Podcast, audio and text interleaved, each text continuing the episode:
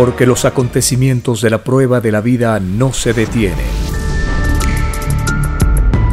Porque todo tiene un principio, un desarrollo y un fin. Presentamos El tiempo está cerca. Una gran oportunidad para cambiar nuestros destinos y la vida. El cambio de costumbres provocará la caída del sistema de vida, de las leyes del oro. Los acontecimientos le salen al encuentro a las criaturas.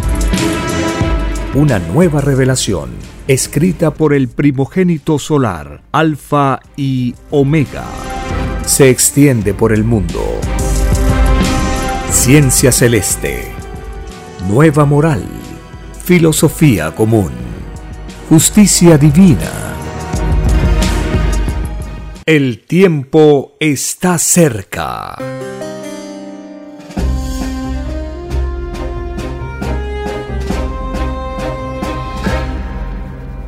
Agradeciendo al Divino Creador de todas las cosas, iniciamos una nueva edición de este programa para compartir las enseñanzas de las Sagradas Escrituras y la justicia de la doctrina del Cordero de Dios, la nueva doctrina esperada por siglos y siglos.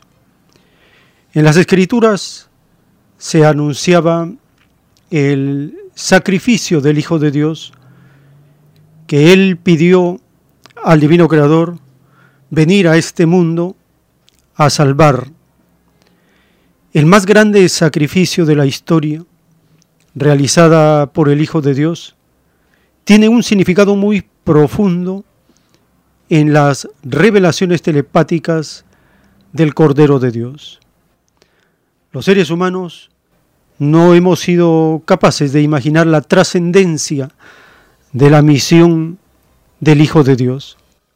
Ahora con los rollos telepáticos podemos darnos una idea.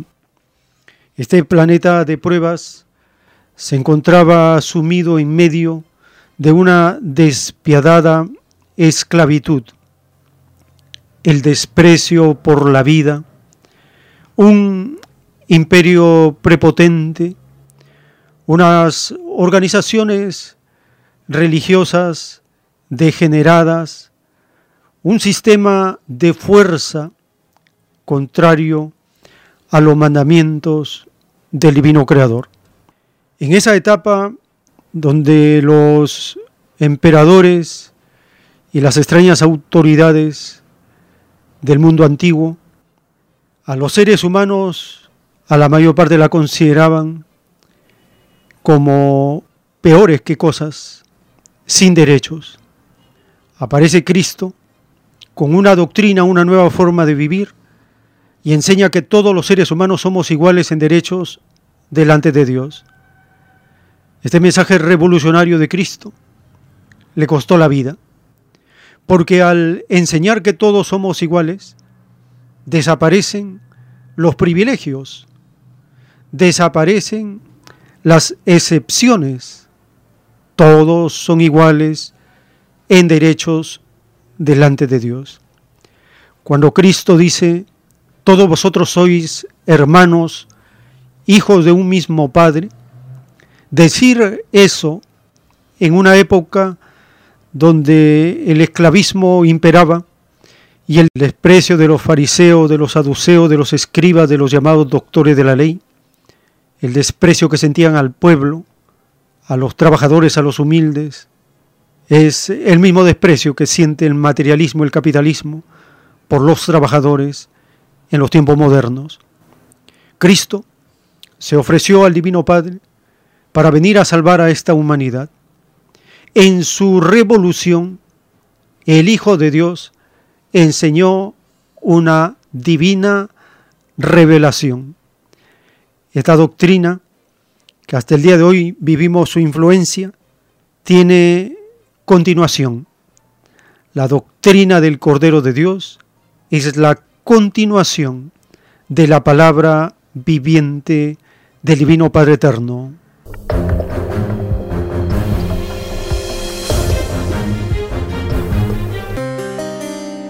Bienvenidos. Un saludo a las familias con quienes compartimos estas informaciones basadas en las revelaciones y las sagradas escrituras. Iniciamos esta jornada informativa escuchando al autor de la Divina Revelación. Él, en sus conversaciones telepáticas con el Divino Padre, nos transmite en qué consistía la prueba de la vida y una de las formas de cumplir con la promesa, con los pedidos hechos al Divino Creador, es que si aparecía la injusticia y si la injusticia constituía sistema de vida, deberíamos luchar con todas las formas contra tal sistema de vida injusto. Esto no es lo que hicieron los llamados religiosos y a pesar del ejemplo que dio el Hijo de Dios, porque Él es el primer luchador, el primer revolucionario contra el sistema de vida injusto, contra el capitalismo. Escuchemos al autor de la doctrina de la ciencia celeste.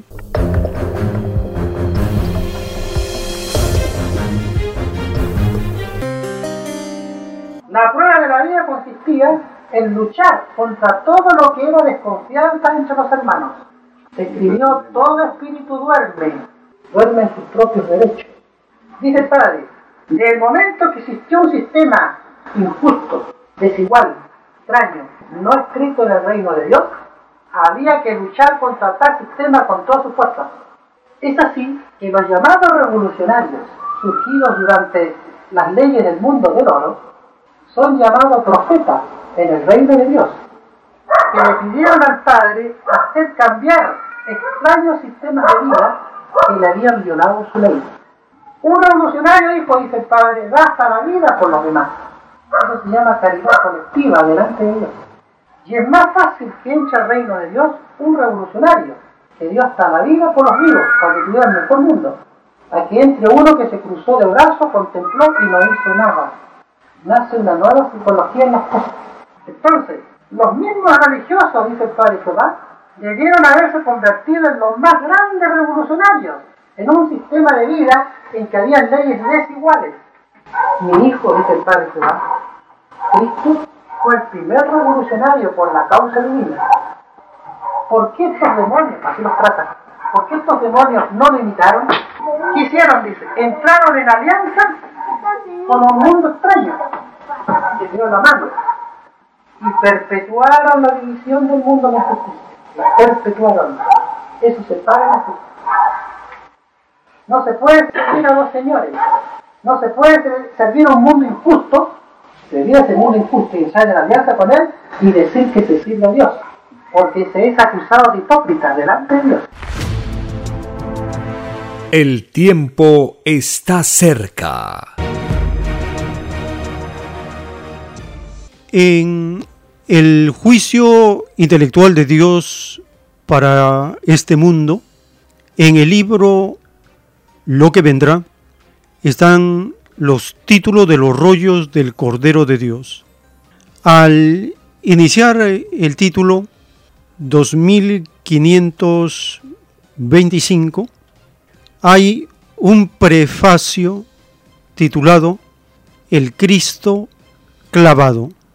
En este prefacio, dictado por el Divino Padre Eterno, nos dice el significado del Cristo clavado.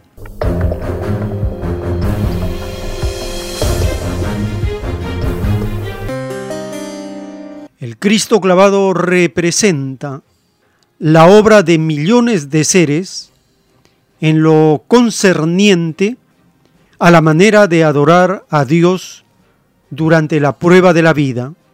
Muchos se sentirán heridos porque en sus libres albedríos no aceptaron jamás otra cosa que no fueran sus propios pensamientos.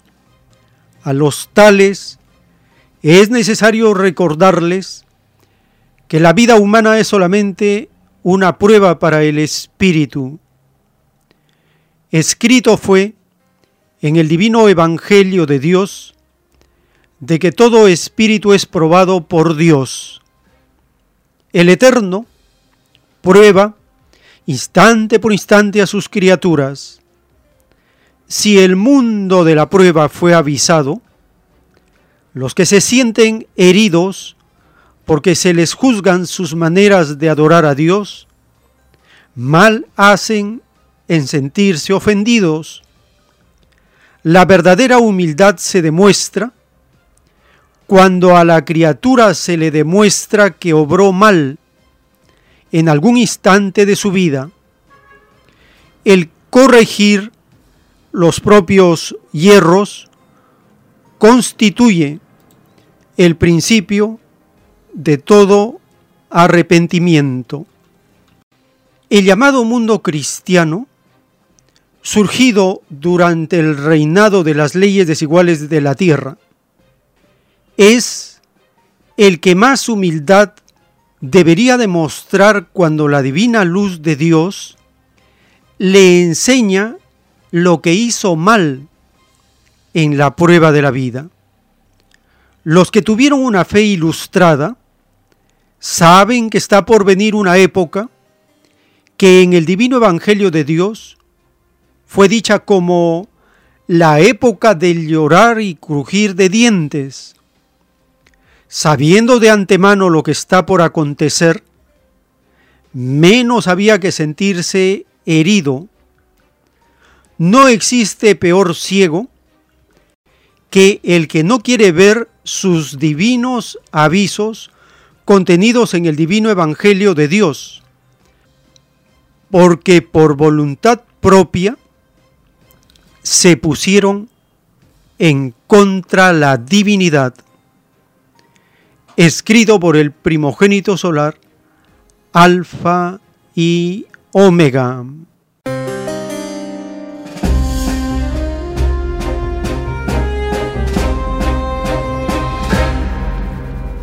Con este prefacio del Cristo clavado, vamos a compartir el capítulo 27 del libro de Mateo. En este capítulo se relata cómo Jesús es llevado ante Pilato. También la muerte de Judas Está también el interrogatorio que hace Pilato a Jesús y cómo es sentenciado a muerte. Escuchemos el capítulo 27 del libro de Mateo.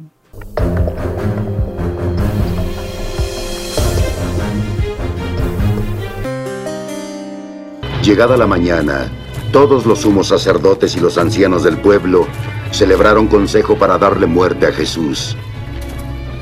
Le ataron, le llevaron y entregaron a Pilato, el procurador. Entonces Judas, el que le entregó, viendo que había sido condenado, fue acosado por el remordimiento y devolvió las 30 monedas de plata a los sumos sacerdotes y a los ancianos. He pecado, les dijo porque he entregado sangre inocente. ¿Y a nosotros qué? Respondieron. Es tu responsabilidad. Y Judas tiró las monedas en el santuario y se retiró. Se fue de ahí y se ahorcó. Los sumos sacerdotes recogieron las monedas y dijeron, no es lícito echarlas en el tesoro de las ofrendas porque son precio de sangre. Después de deliberar, compraron con ellas el campo del alfarero como lugar de sepultura para forasteros. Por eso ese campo se llamó Campo de la Sangre hasta el día de hoy. Entonces, el oráculo del profeta Jeremías se cumplió. Y tomaron las 30 monedas de plata, el precio al que fue tasado, por los hijos de Israel y las dieron por el campo del alfarero, según lo que me ordenó el Señor. Jesús compareció ante el procurador y el procurador le preguntó, ¿Eres tú el rey de los judíos? Sí, tú lo dices. Respondió Jesús. Y mientras le acusaban los sumos sacerdotes y los ancianos, no respondió nada. Entonces le dice Pilato, ¿Acaso no oyes de todo lo que te acusan? pero él a nada respondió, ni siquiera una palabra. Y el procurador estaba muy sorprendido. Era costumbre del procurador en cada fiesta liberar a un preso que el pueblo escogiera. Tenían a la sazón un preso famoso llamado Barrabás. Y estando reunido el pueblo, Pilato les preguntó, ¿A cuál queréis que os suelte? ¿A Barrabás o a Jesús, el llamado Mesías? pues sabía que era por envidia que le habían entregado a Jesús. Mientras Pilato estaba sentado en el tribunal, su mujer le mandó decir esto. No tengas nada que ver con ese justo, porque yo he sufrido mucho hoy en sueños por su causa. Pero los sumos sacerdotes y ancianos persuadieron a la turba que pidiese a Barrabás y exigiese la muerte de Jesús. ¿A cuál de los dos queréis que yo suelte? Preguntó el procurador. Respondieron, ¿Qué voy a hacer entonces con Jesús, el llamado Cristo? preguntó Pilato. Todos respondieron,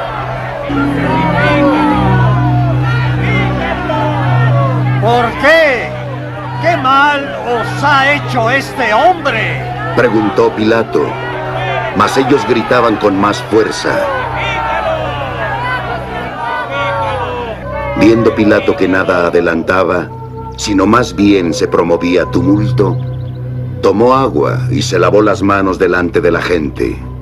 Yo soy inocente de la sangre de este justo. Les dijo. Y es vuestra responsabilidad. Todo el pueblo respondió. La sangre de Él sobre nosotros y sobre nuestros hijos. Entonces soltaron a Barrabás. Y después de azotar a Jesús, se los entregó para que fuera crucificado.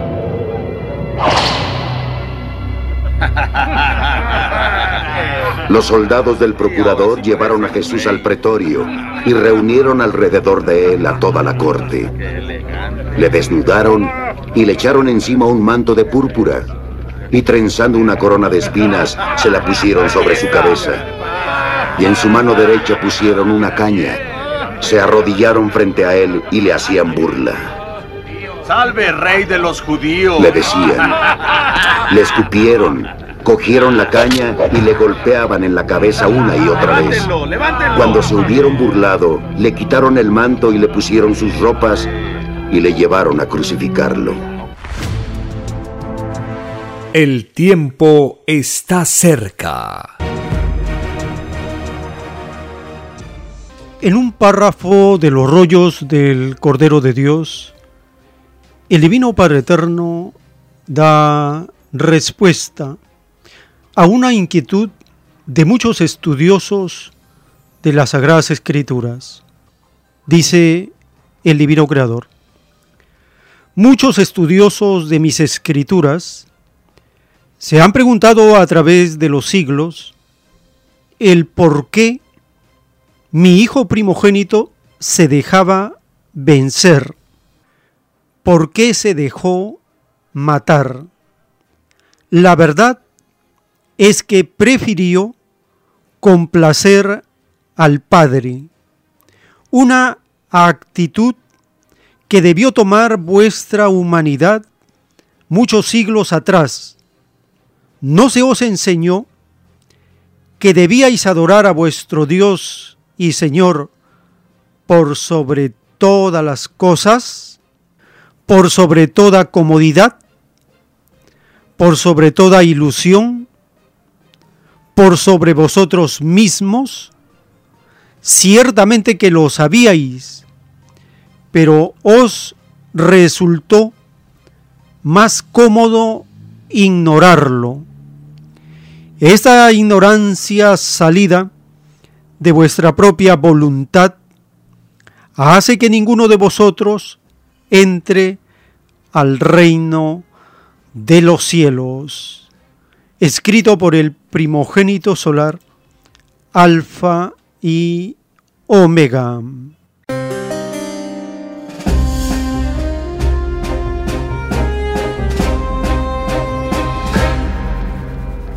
Estamos conociendo el por qué el Hijo de Dios se dejaba vencer, por qué se dejó matar.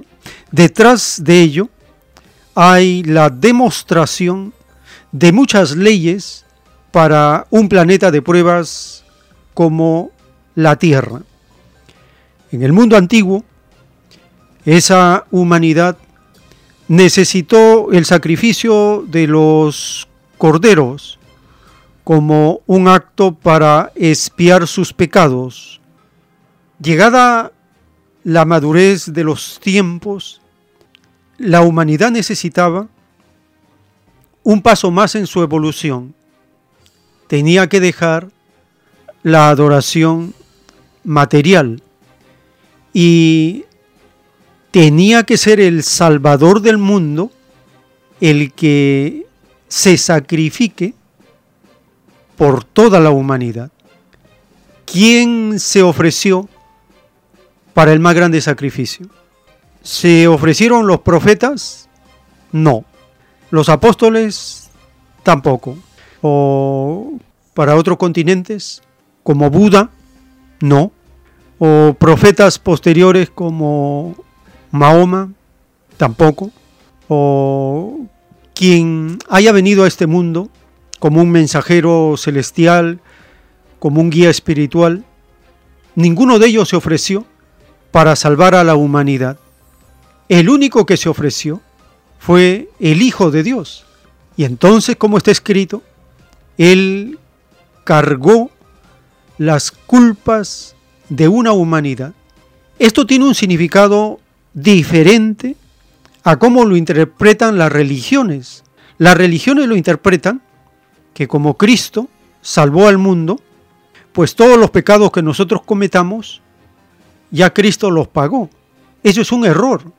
Ese no es el mensaje del sacrificio de Cristo, porque Él anuncia que va a haber un juicio final. Porque si ya Cristo pagó nuestros pecados y todos los errores que nosotros cometamos están salvos, o sea, no tienen consecuencias, entonces no hay necesidad de juicio final. Pero está escrito que Cristo juzgará a toda la humanidad. Entonces, es un error la interpretación que hacen las religiones del sacrificio de Cristo. Su sacrificio consistió en terminar con la despiadada esclavitud, en enseñar que todos los seres humanos somos iguales en derecho delante de Dios y en dar el ejemplo de dar hasta la vida por lograr una mayor justicia para sus hermanos. Y esa es la psicología y la filosofía de todo revolucionario cuyo ejemplo máximo está en Cristo, el Hijo de Dios. ¿Por qué se dejó matar?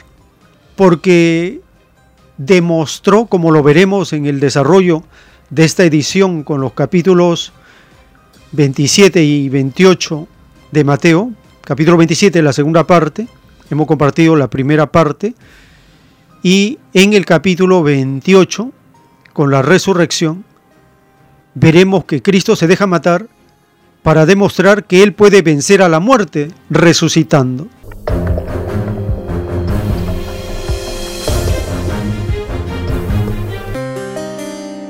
Vamos a continuar esta jornada informativa con un título de el libro Lo que vendrá.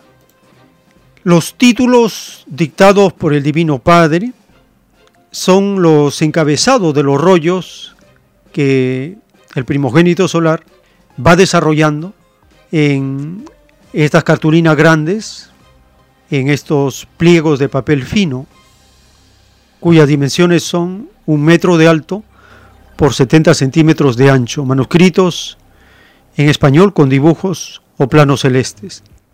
En un título de un rollo telepático, el Divino Padre Eterno explica la psicología que tuvieron los extraños gobernantes de las llamadas naciones.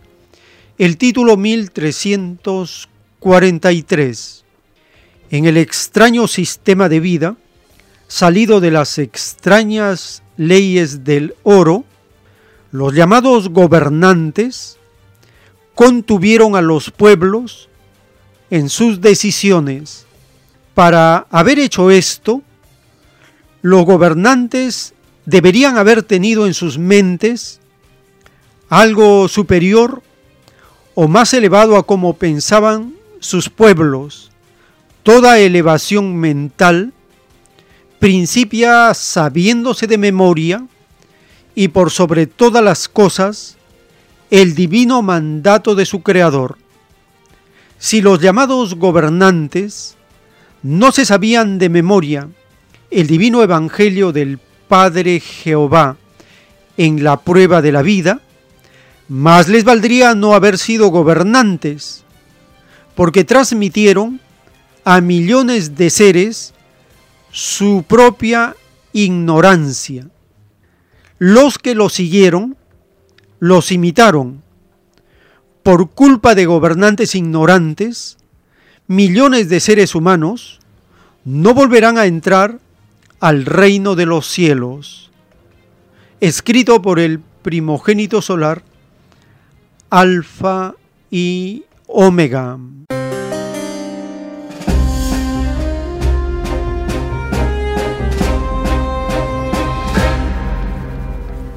Este título el Divino Creador nos dice de esa extraña actitud que tienen los gobernantes de contener a los pueblos en sus decisiones. Conociendo este problema, nosotros como pueblo no debemos entonces dejarnos contener en nuestras decisiones. ¿Cuáles son las necesidades, las urgencias que tiene un pueblo? Por ejemplo, redactar una constitución es una necesidad que tienen los pueblos de la tierra. Algunos de ellos están en este proceso. En el Perú está brotando, está expandiéndose esta determinación del pueblo. Igualmente en el rebaño de Colombia.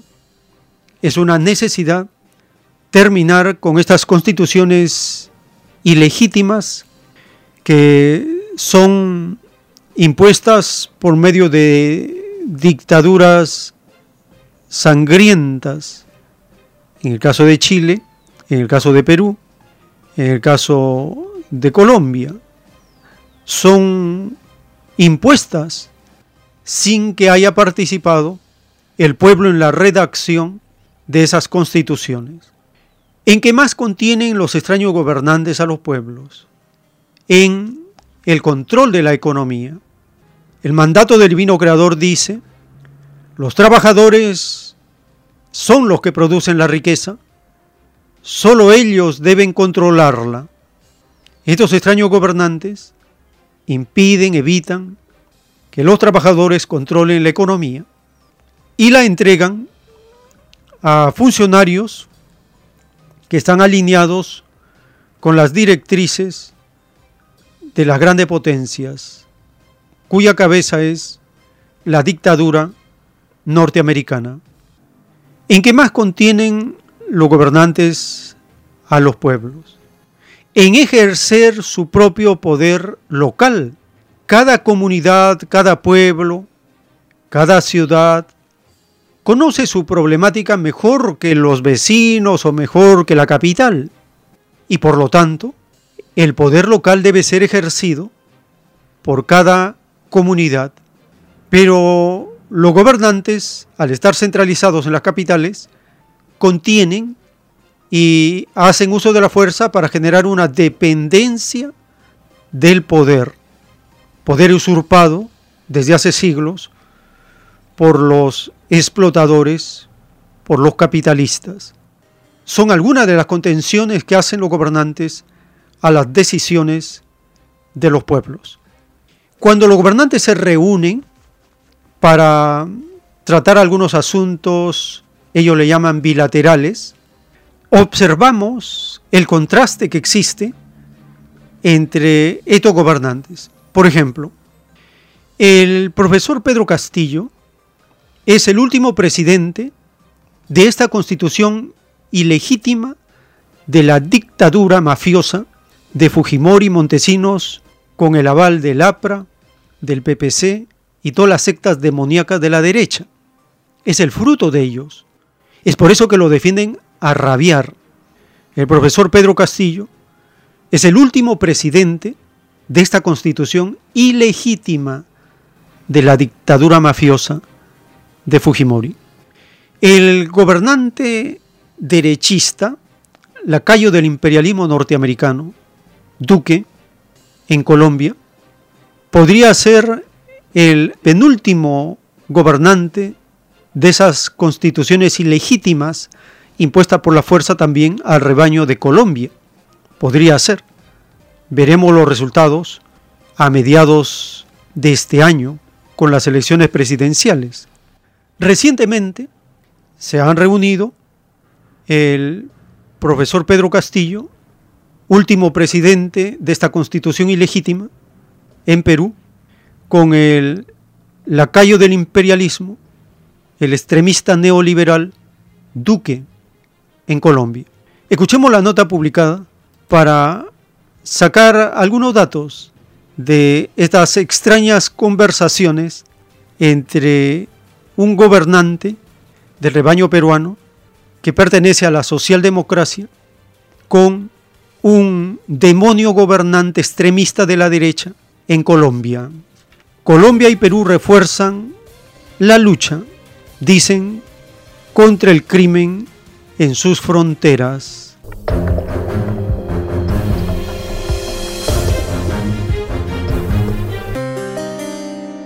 Más allá de la semántica, Duque y Castillo encajan bien. A pesar de sus grandes diferencias ideológicas, los presidentes de Colombia, Iván Duque, y Perú, Pedro Castillo, han mostrado una especial sintonía en la primera reunión bilateral que mantuvieron el miércoles en Villa de Leiva, en el centro de Colombia. Una cita en la que, entre otras cosas, acordaron reforzar la cooperación bilateral en la lucha contra el narcotráfico. Los ministros de Defensa han acordado el compartir información de inteligencia, contrainteligencia y definir también estrategias comunes de lucha contra el crimen transnacional, principalmente el narcotráfico, el tráfico ilegal de minerales, el tráfico ilegal de fauna y flora. Pedro Castillo dejó claro qué tipo de relaciones fronterizas quieren ambos mandatarios. Una de las luchas conjuntas es tener fronteras sanas, pueblos sanos, fronteras sin temores, sin discriminación, sin privilegios, sin contaminación y sin corrupción. Colombia y Perú son, según la ONU, los principales países exportadores de cocaína de todo el mundo. Buena parte de los cultivos están en zonas fronterizas donde campan a sus anchas distintos grupos criminales dedicados al narcotráfico. Por las fronteras también les llega un problema común, el impresionante flujo de migrantes que han huido de Venezuela en los últimos años. En Colombia ya hay 1.800.000 y en Perú 1.300.000. Junto a Pedro Castillo, Iván Duque ha pedido a la comunidad internacional que acelere las ayudas destinadas a atender esta crisis migratoria.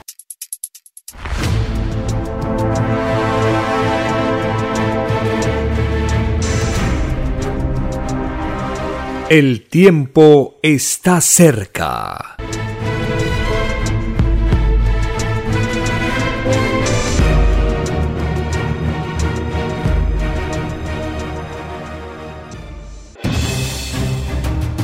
El tiempo ha llegado.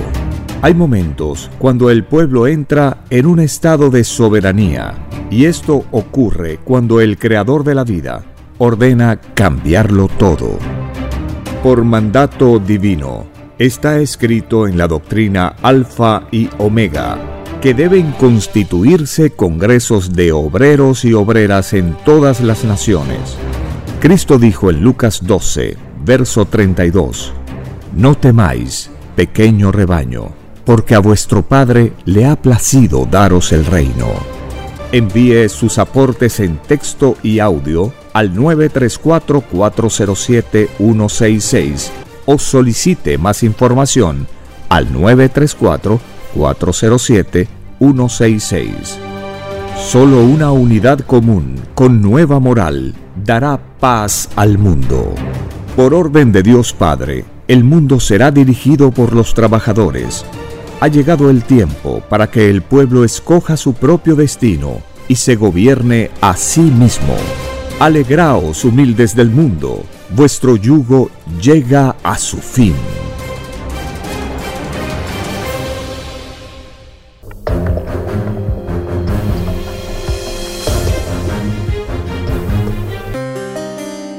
En el juicio intelectual de Dios para este mundo, en el libro Lo que vendrá, están escritos los títulos de los rollos del Cordero de Dios. El título 2946.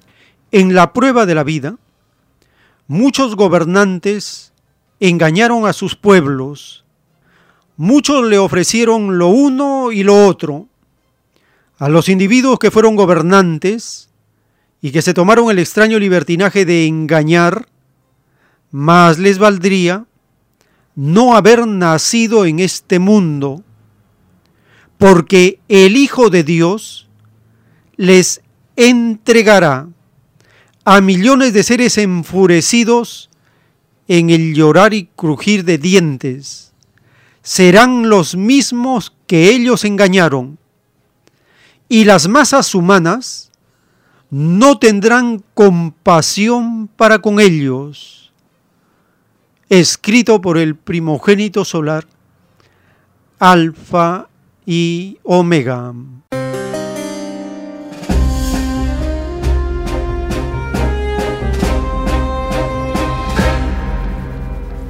Todo acto tiene sus efectos. Toda acción trae consecuencias. Cristo dijo, por tus palabras serás condenado o por tus palabras serás justificado. Cristo dijo que tu palabra sea sí, sí o no, no. Porque lo que es más que esto, del mal procede estas enseñanzas de Cristo, que no se pueden servir a dos señores, porque uno de ellos es falso, nos está enseñando a definirnos, a tomar partido por la vida, a seguir un camino que conduce a la más elevada moral de los diez mandamientos, ponerlos por obra seguir el camino de Dios conduce a los pueblos a vivir en un estado de bienestar, de felicidad, de armonía, de justicia, de paz. Lo contrario es vivir lo que vivimos. Políticos demagogos salen al frente y ofrecen lo uno y lo otro, engañando al pueblo, a los pueblos. Este es el pan de cada día de todos los derechistas, de todos los capitalistas, porque todos ellos pertenecen a una misma ralea de seres que no tienen nada de moral, seres que violan los mandamientos de Dios con conocimiento de causa. Es por eso que en la justicia divina, cuando Cristo entregue a estos extraños gobernantes, a millones de seres enfurecidos en el llorar y crujir de dientes, dice la justicia divina que las masas humanas no tendrán compasión para con ellos. A nivel mundial habrá un escarmiento tal para que todos saquemos lección y aprendamos las causas de los juicios de Dios y las enseñanzas que de ellas se derivan.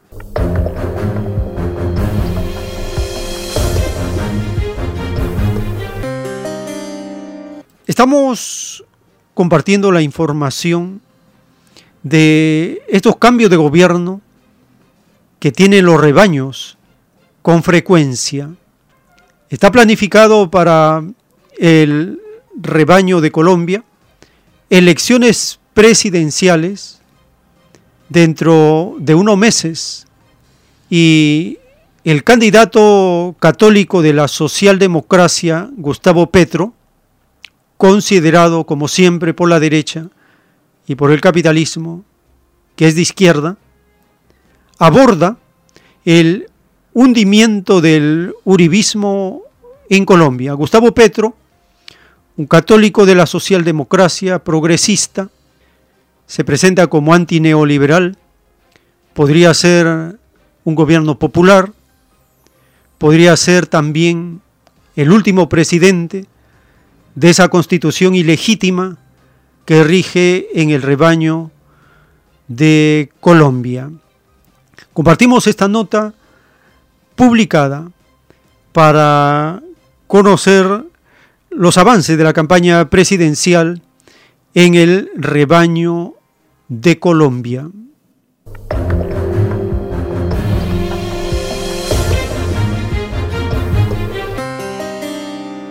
El candidato favorito de la contienda presidencial de mayo próximo en Colombia, Gustavo Petro, afirmó que debido a las crisis sociales que vive su país, el uribismo al que comparó con el franquismo en España se ha hundido. El proyecto uribista es una especie de franquismo a la colombiana, eh, con elementos eh, nuevos, digamos, que tienen que ver más con la ideología neoliberal, que no existía tanto en la época de Franco, pero que mantiene eh, esa herencia violenta, excluyente, eh, antidemocrática. En una entrevista con el diario público, el exalcalde de Bogotá y senador colombiano afirmó que la crisis social en su país se ha agudizado con la aparición del coronavirus. Sostuvo que la pobreza ha aumentado drásticamente. Se profundizó el modelo que venía antes del virus y lo que produjo fue un crecimiento rápido y sustancial del hambre de la pobreza.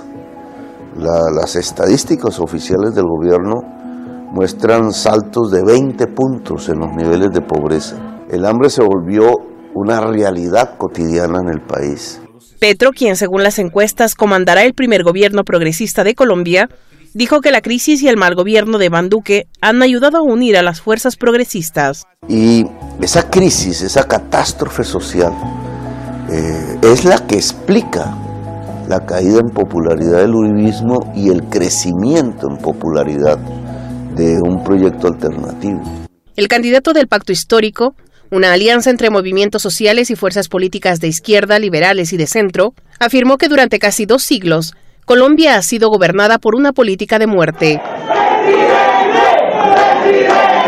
Petro aseguró que bajo su mandato, su país tendrá una sociedad en paz, menos desigualdad y más justicia social. Declaraciones que se producen en medio de las críticas del gobierno de Duque contra su visita a España y su recepción por el presidente del gobierno español, Pedro Sánchez. Cristina Leiva con información de Airin Shaigán, Hispan TV Noticias. El tiempo está cerca. Les eh, recordamos las actividades culturales de los domingos en Vegetalia, Girón Camaná 344 en el Cercado de Lima. Desde las 3 de la tarde, conversatorio con los asistentes y a las 4 conferencia. Este domingo 16 de enero de 2022.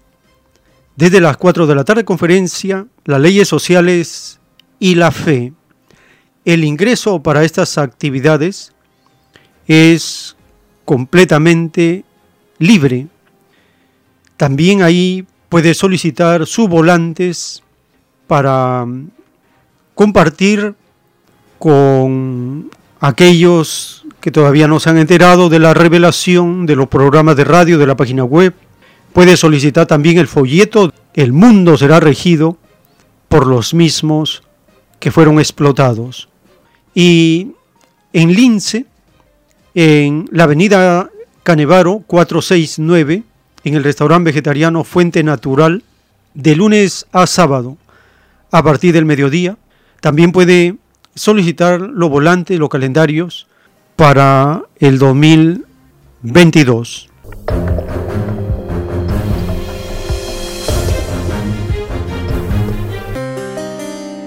Llegamos al momento, al espacio para vuestra participación en este espacio, en este informativo.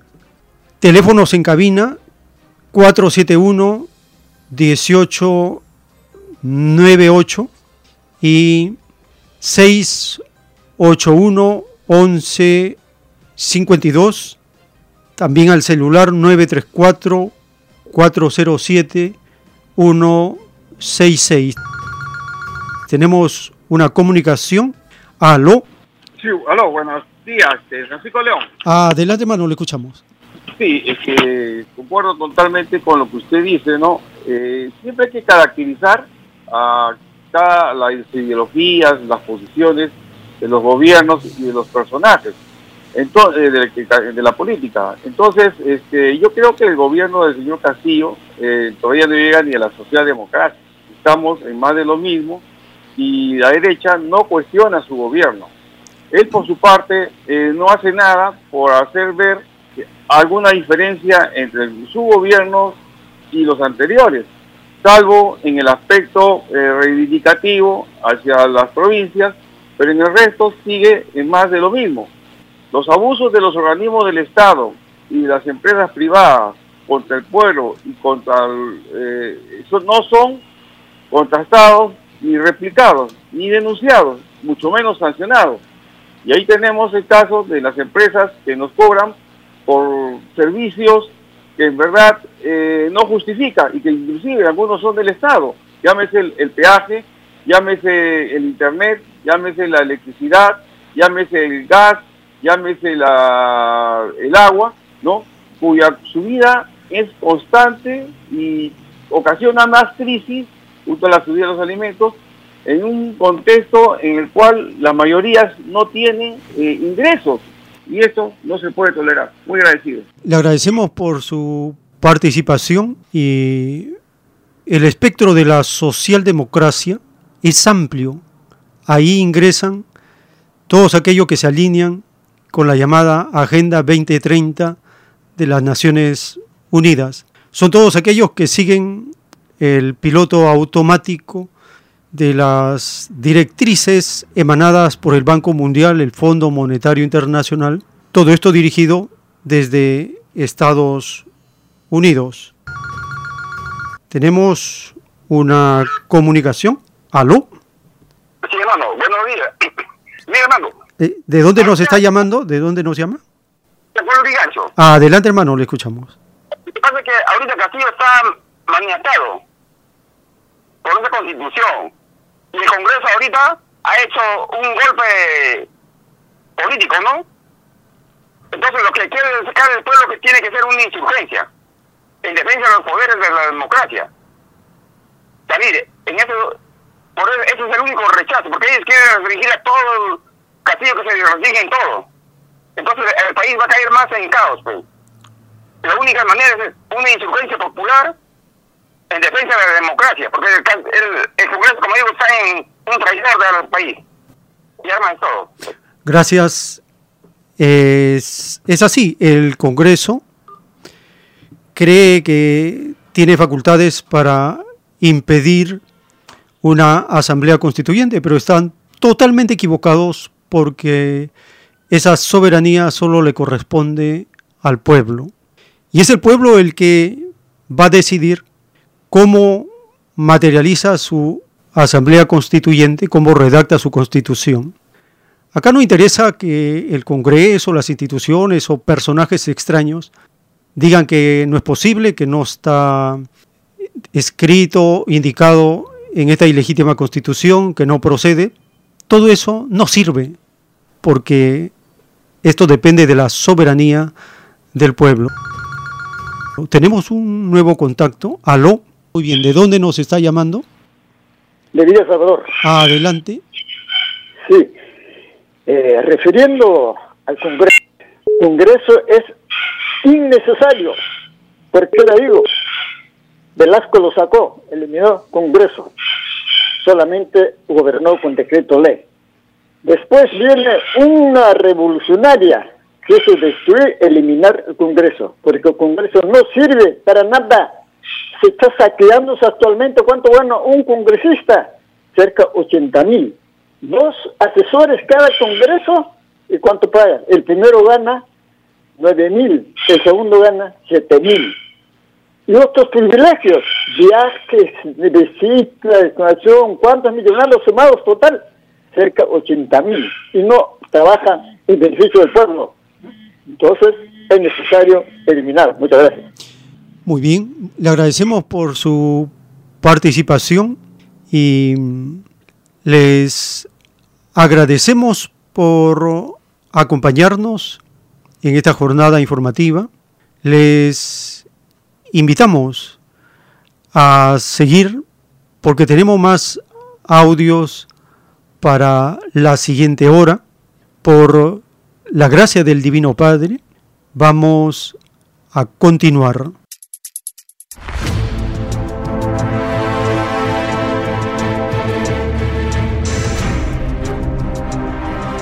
El tiempo está cerca.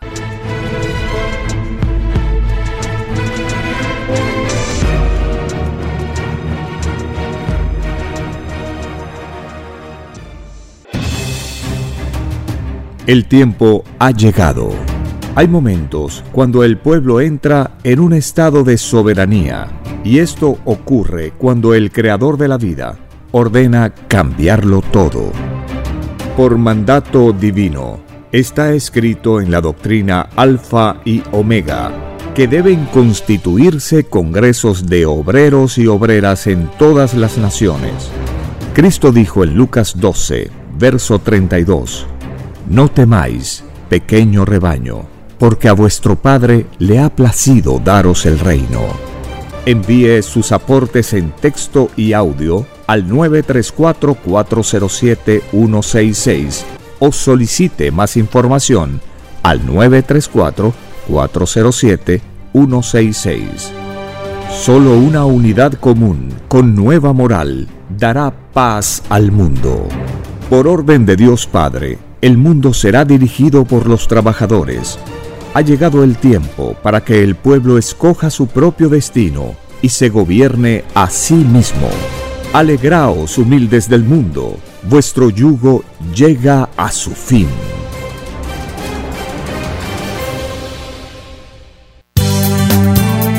Es Radio Cielo, una nueva era de la radio en el Perú. Programación de avanzada para todos. Es Radio Cielo,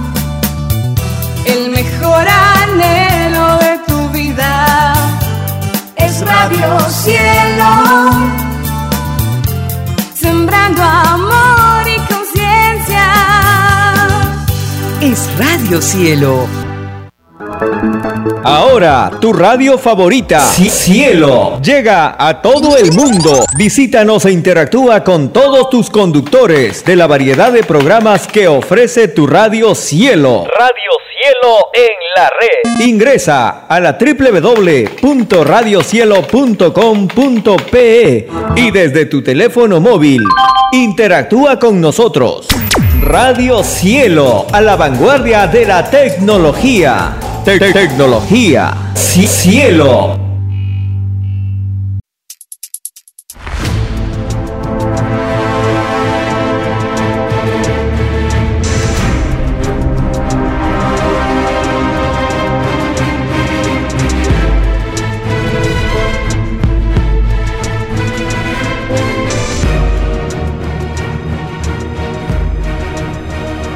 Porque los acontecimientos de la prueba de la vida no se detienen. Porque todo tiene un principio, un desarrollo y un fin. Estamos compartiendo. El tiempo está cerca. Una gran oportunidad para cambiar nuestros destinos y la vida. El cambio de costumbres provocará la caída del sistema de vida, de las leyes del oro. Los acontecimientos le salen al encuentro a las criaturas. Una nueva revelación, escrita por el primogénito solar, Alfa y Omega, se extiende por el mundo. Ciencia celeste, nueva moral, filosofía común, justicia divina. El tiempo está cerca.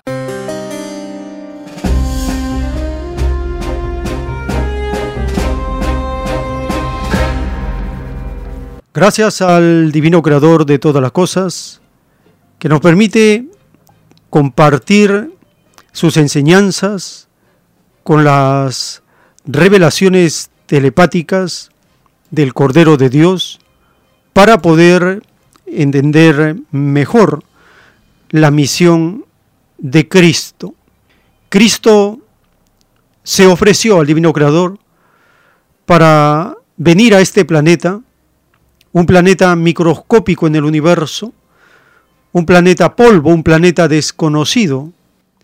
En el universo nadie conoce al planeta Tierra, solo los profetas, solo aquellos personajes de las escrituras que han venido para dar enseñanza a una multitud de espíritus pensantes principiantes como somos nosotros. En el universo infinito, nadie conoce al planeta Tierra, no saben que existimos. La dimensión de este planeta es tan pequeñita, ni siquiera tiene luz propia, es opaco. Cuando las naves del universo surcan los espacios, ni cuenta se dan que existe el planeta Tierra. Somos los grandes desconocidos Pertenecemos al grupo de los grandes desconocidos de la creación.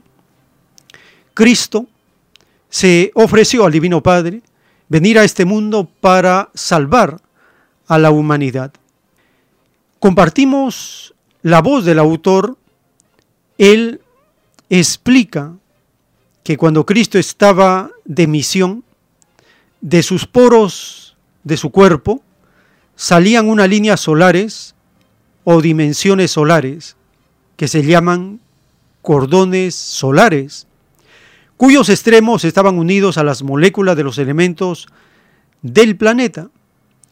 Cuando Cristo expiró, los elementos de las moléculas se resintieron y estos cordones atraviesan todas las galaxias, porque todo hijo de Dios o Padre Solar primogénito cuando actúa en los planetas, lo hacen en armonía con los elementos, porque en las actuaciones de Dios interviene materia y espíritu, interviene el todo sobre el todo. La materia se resintió y el sol se oscureció. Estas son leyes solares, no son leyes humanas. Cuando un humano muere, el sol no se oscurece. Escuchemos en la voz del autor de la divina revelación, explicarnos de la misión de Cristo.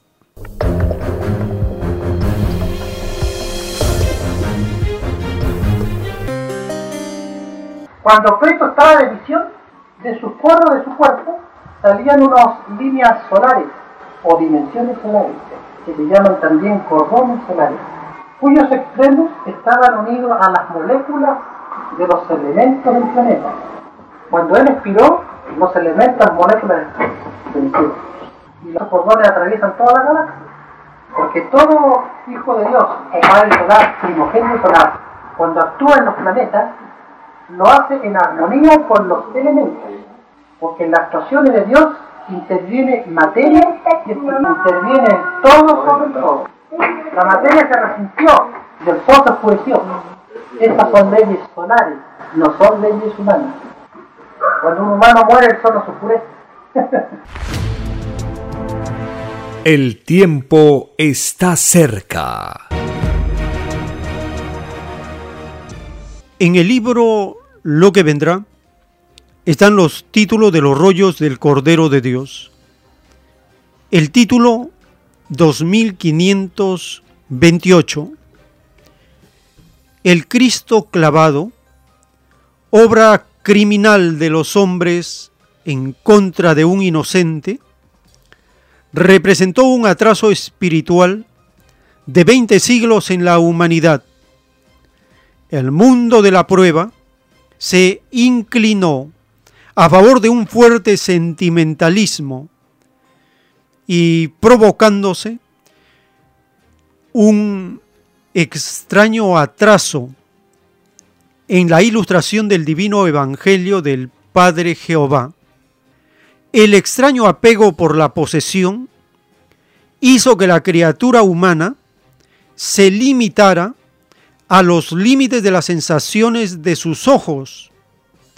Más allá de sus ojos, nada veía. El Cristo clavado no le dio ningún puntaje de ilustración. Y los que conocieron este extraño sentimentalismo quedaron más infinitamente alejados del reino de los cielos.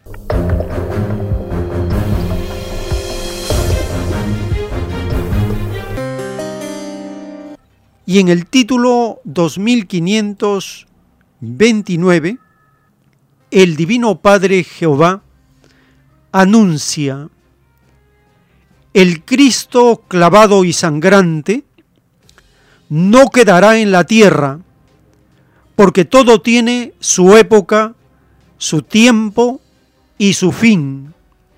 Las criaturas angelicales del nuevo reino tendrán otras sensaciones, otra psicología, en que ellas no caerán en sentimentalismos que provoca atraso en la ilustración de Dios.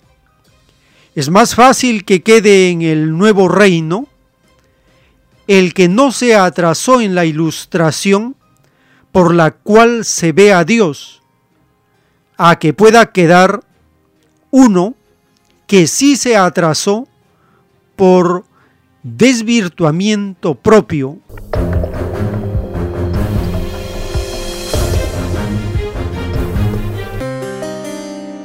Y en el título 2530, los que adoraron al Cristo clavado y sangrante no hicieron mérito alguno. Lo que hicieron fue demostrar que no estaban de acuerdo con la violencia, mas sus virtudes dormían y no se perfeccionaban. La fe humana no estaba subordinada a la mera contemplación de un crucifijo, porque la más elevadísima forma de fe sale del propio esfuerzo de cada uno, sale del sudor de frente, porque las cosas había que hacerlas y no solamente contemplarlas. El crucifijo representó una extraña fe estática en que el mérito espiritual se detuvo. Es más fácil que entren al reino de los cielos los que no fueron estáticos para con su fe en la prueba de la vida a que puedan entrar los que se durmieron para con ella.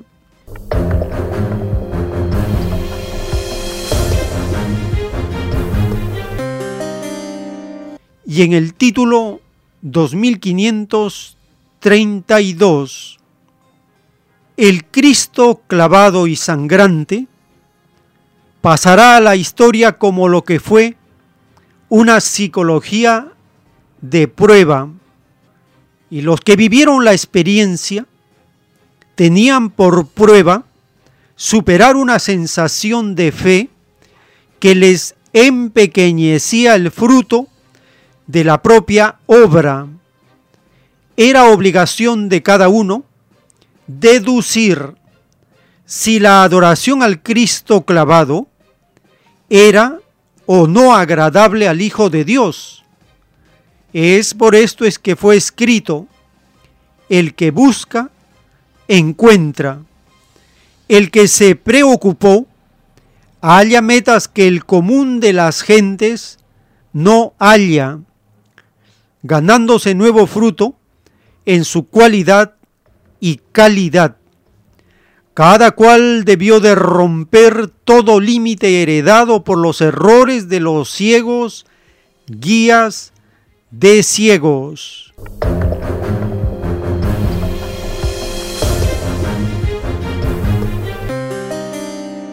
Y el título 2533.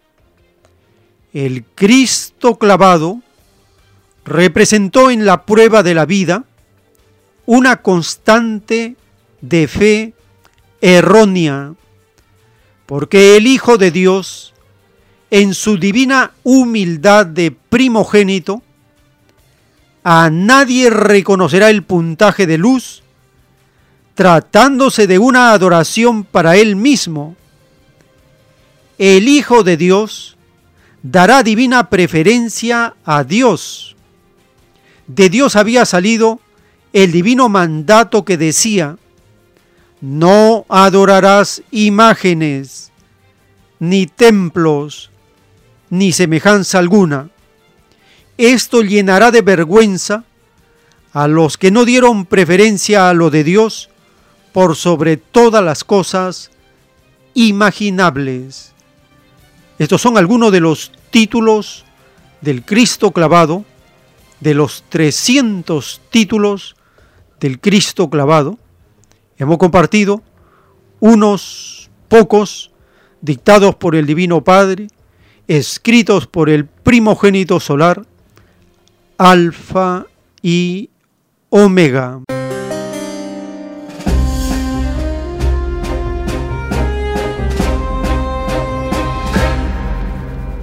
Estos títulos de la justicia a los adoradores del Cristo clavado y el significado del crucifijo nos permitirá comprender mejor el más grande crimen cometido contra un inocente, contra Cristo, en el mundo antiguo.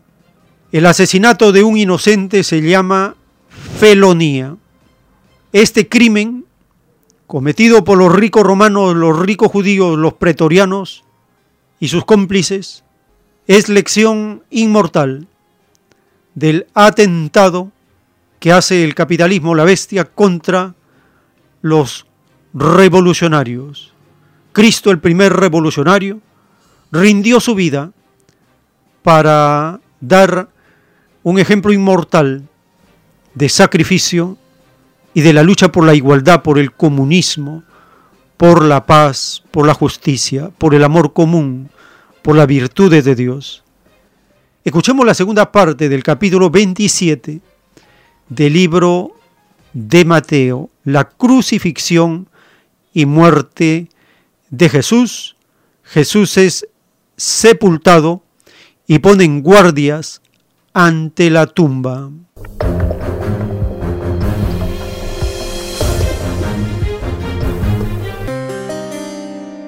Al salir de ahí, encontraron a un hombre de Sirene llamado Simón y le obligaron a llevar su cruz. Llegaron a un lugar llamado Gólgota, esto es, el lugar del Calvario. Ahí le dieron a beber vino mezclado con hiel, pero después de probarlo, no quiso beberlo. Una vez que le crucificaron, se repartieron sus vestidos, echando a suertes. Y se quedaron sentados ahí para custodiarle. Sobre su cabeza pusieron por escrito la causa de su condena. Este es Jesús, el rey de los judíos. Crucificaron a dos salteadores con él, uno a la derecha y uno a la izquierda. Los que pasaban por ahí le insultaban, meneando la cabeza y diciendo, Tú, que destruyes el templo y en tres días lo levantas. Sálvate a ti. Baja de la cruz. Si eres hijo de Dios. Igualmente los sumos sacerdotes, junto con los escribas y los ancianos, se burlaban de él. Salvó a otros. Decían. Y asimismo no puede salvarse. Es el rey de Israel. Que baje ahora de la cruz y creeremos en él. Él confía en Dios. Que le salve ahora si en verdad le quiere. Ya que dijo, yo soy el Hijo de Dios. De la misma manera los salteadores crucificados con él también le injuriaban. Desde la sexta hora hasta la hora nona, hubo obscuridad sobre toda la tierra. Alrededor de la hora nona, Jesús clamó con fuerte voz. Elí, Elí, lema sabactani. Esto es, Dios mío, Dios mío, ¿por qué me has abandonado? Al oírlo algunos de los que estaban allí decían, este llama a Elías. Enseguida uno de ellos corrió por una esponja y la empapó de, vinagre, la puso en una caña y le ofreció a Jesús de beber. Pero los otros dijeron, no, déjalo ya, a ver si Elías viene a salvarlo. Pero Jesús, dando de nuevo un fuerte grito, exhaló el espíritu. En ese momento, el velo del templo se rasgó en dos de arriba abajo. La tierra tembló y las rocas se hendieron. Los sepulcros se abrieron y los cuerpos de muchos santos difuntos resucitaron a la vida. Y salieron de los sepulcros después de la resurrección de él, entraron en la ciudad santa y se aparecieron a muchos. Cuando el centurión y los que con él estaban guardando a Jesús vieron el terremoto y lo que pasaba, se llenaron de espanto y exclamaron, en verdad, este era el Hijo de Dios. Había allí muchas mujeres mirando desde lejos, las cuales habían seguido a Jesús desde Galilea para servirle. Entre ellas estaban María Magdalena, María la madre de Santiago y de José, y la madre de los hijos de Zebedeo. Al atardecer, vino un hombre rico de Arimatea, llamado José, que se había hecho también discípulo de Jesús. Se presentó a Pilato y pidió el cuerpo de Jesús. Pilato dio la orden de que se le entregase.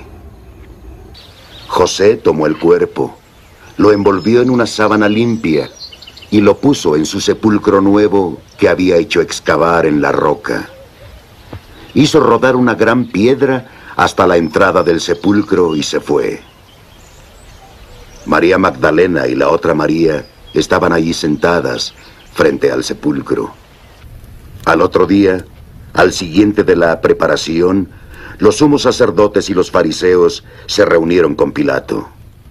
Señor, Dijeron, recordamos que cuando aún vivía ese impostor, dijo, a los tres días resucitaré. Manda que el sepulcro quede asegurado hasta el tercer día. No sea que sus discípulos vengan y roben el cuerpo y digan después que resucitó de entre los muertos. La última impostura será peor que la primera. Tenéis un guardia. Pilato respondió, Id y asegurad el sepulcro como sabéis. ellos fueron y aseguraron el sepulcro después de haber sellado la piedra y puesto un guardia. El tiempo está cerca. El Divino Padre Eterno, en las conversaciones telepáticas con el autor de los rollos del Cordero, le responde de una pregunta que le hace. Divino Padre Jehová, ¿qué relación existe entre el crimen que hicieron los antiguos cuando mataron al Padre Solar Cristo y el desequilibrio existente en el género humano? te lo diré, hijo.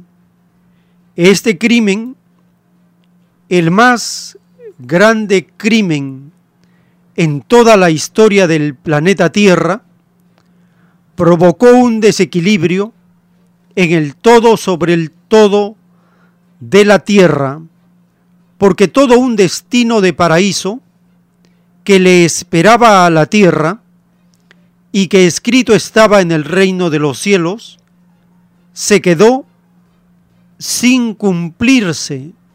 Sé, hijo, que desde niño sabías esto. Así es por tu divina gracia, Padre Jehová. Los asesinos de mi hijo primogénito cayeron en el más grande crimen de este planeta porque no supieron vencer la ambición por el poder y la riqueza. Los ideales de mi hijo no les convenía a sus mezquinos intereses y al consumar el crimen, tales demonios perpetuaron la atrasada evolución de la tierra. Por culpa de ellos, el desequilibrio provocado por Adán y Eva siguió perpetuándose en la Tierra. Todas las moléculas del planeta, incluyendo al espíritu humano, continuaron con sus desequilibrios mentales o moleculares, porque todo Padre Solar viene a los planetas de pruebas en unión viviente con el todo sobre el todo del respectivo mundo unido a su cuerpo de carne, estaban infinitas moléculas que correspondían al total de ellas del planeta Tierra. Estaban unidas a su cuerpo físico a través de infinitos cordones solares, tal como lo ves, hijo, en la televisión solar. Si los ricos romanos y judíos no hubiesen asesinado a mi hijo primogénito, el extraño sistema de vida, salido de las extrañas leyes del oro, no habría extendido su extraño reinado, porque las maravillas que pronto verá el mundo de la prueba habrían principiado a ocurrir desde hace ya muchos siglos los asesinos de mi hijo primogénito le quitaron a este mundo la sublime oportunidad de excluir su propio juicio final, porque al ser otro el destino de la tierra, la obra humana sería diferente de la que es. La molécula del todo sobre el todo de la tierra se quejará a mi hijo solar del desequilibrio que le provocaron unos extraños asesinos. Tal escena se verá en la colosal televisión solar y todo el mundo verá las escenas de los que complotaron contra la inocencia de un Padre Solar primogénito, escrito por el primogénito solar alfa y omega.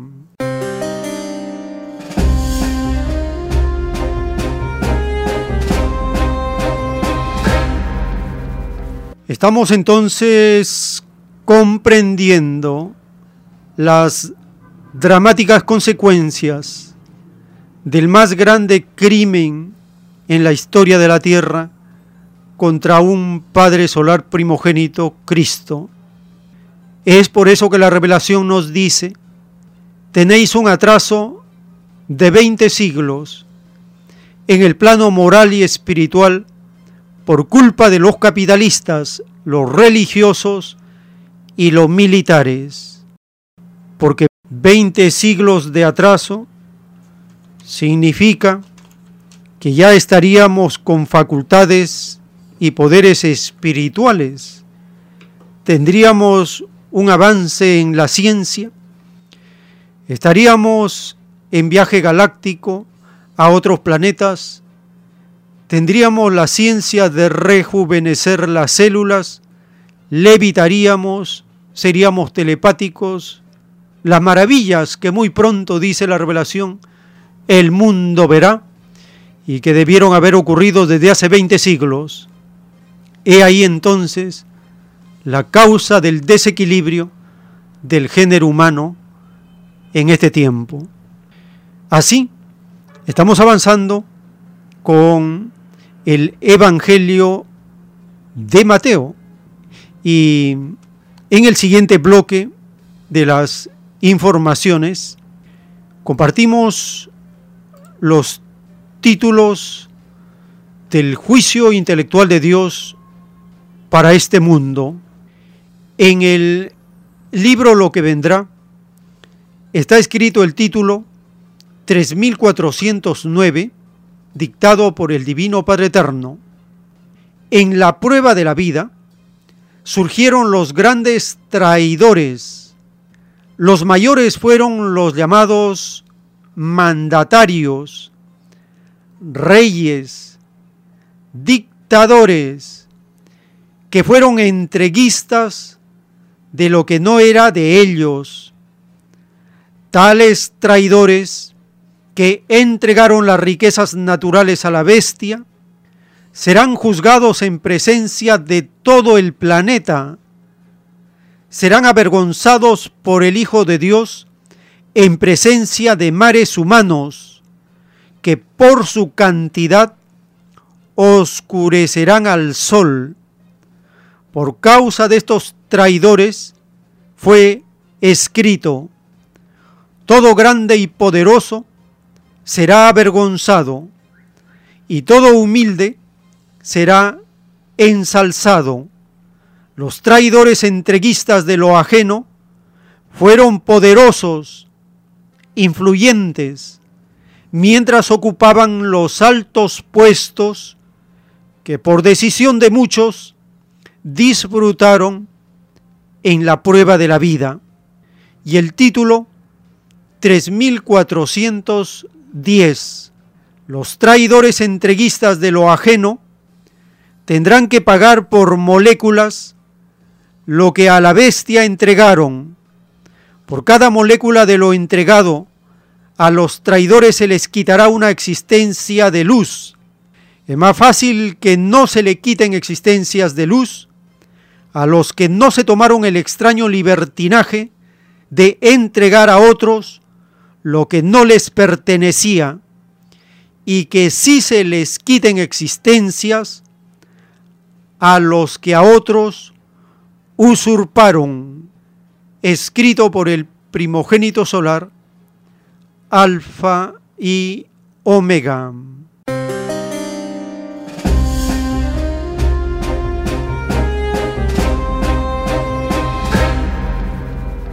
Estos llamados presidentes neoliberales, derechistas, de extrema derecha, son los que entregan las riquezas que no les pertenecen. Es el caso del intento del mafioso gobernante del rebaño de Chile. Este extraño gobernante, sabiendo que le quedan 60 días, menos de dos meses ya, para que deje el cargo de mandatario en el rebaño de Chile, está acelerando una extraña y dudosa licitación para explotar litio. Y esta extraña licitación no ha sido con la autorización de un debate en el Congreso. La justicia chilena suspende licitación para explotar litio otorgada sin debate en el Congreso. Escuchemos esta nota para conocer las entrañas de estos gobernantes entreguistas de las riquezas de los pueblos.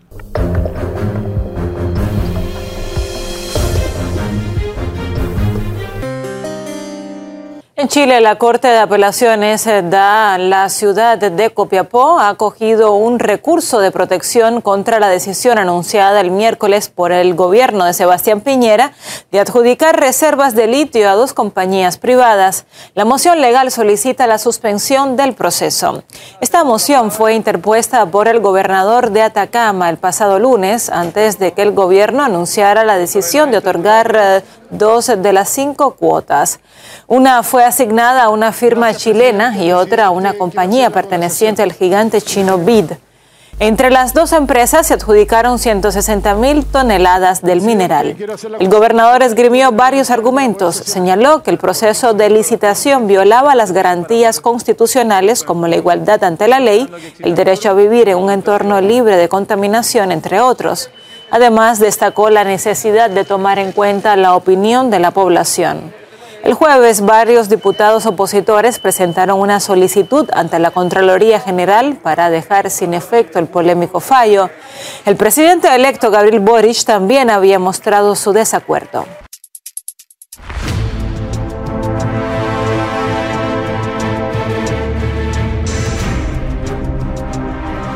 El tiempo está cerca.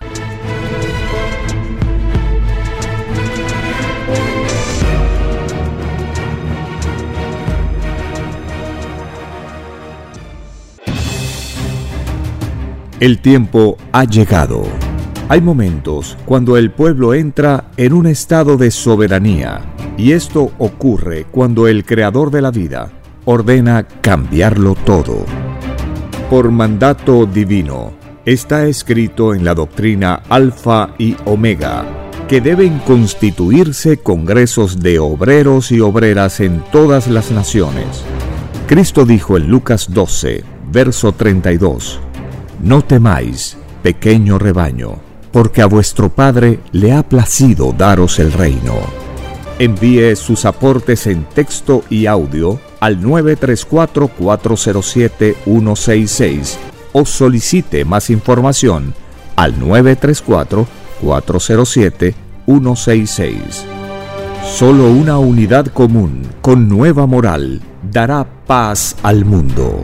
Por orden de Dios Padre, el mundo será dirigido por los trabajadores. Ha llegado el tiempo para que el pueblo escoja su propio destino y se gobierne a sí mismo. Alegraos, humildes del mundo, vuestro yugo llega a su fin.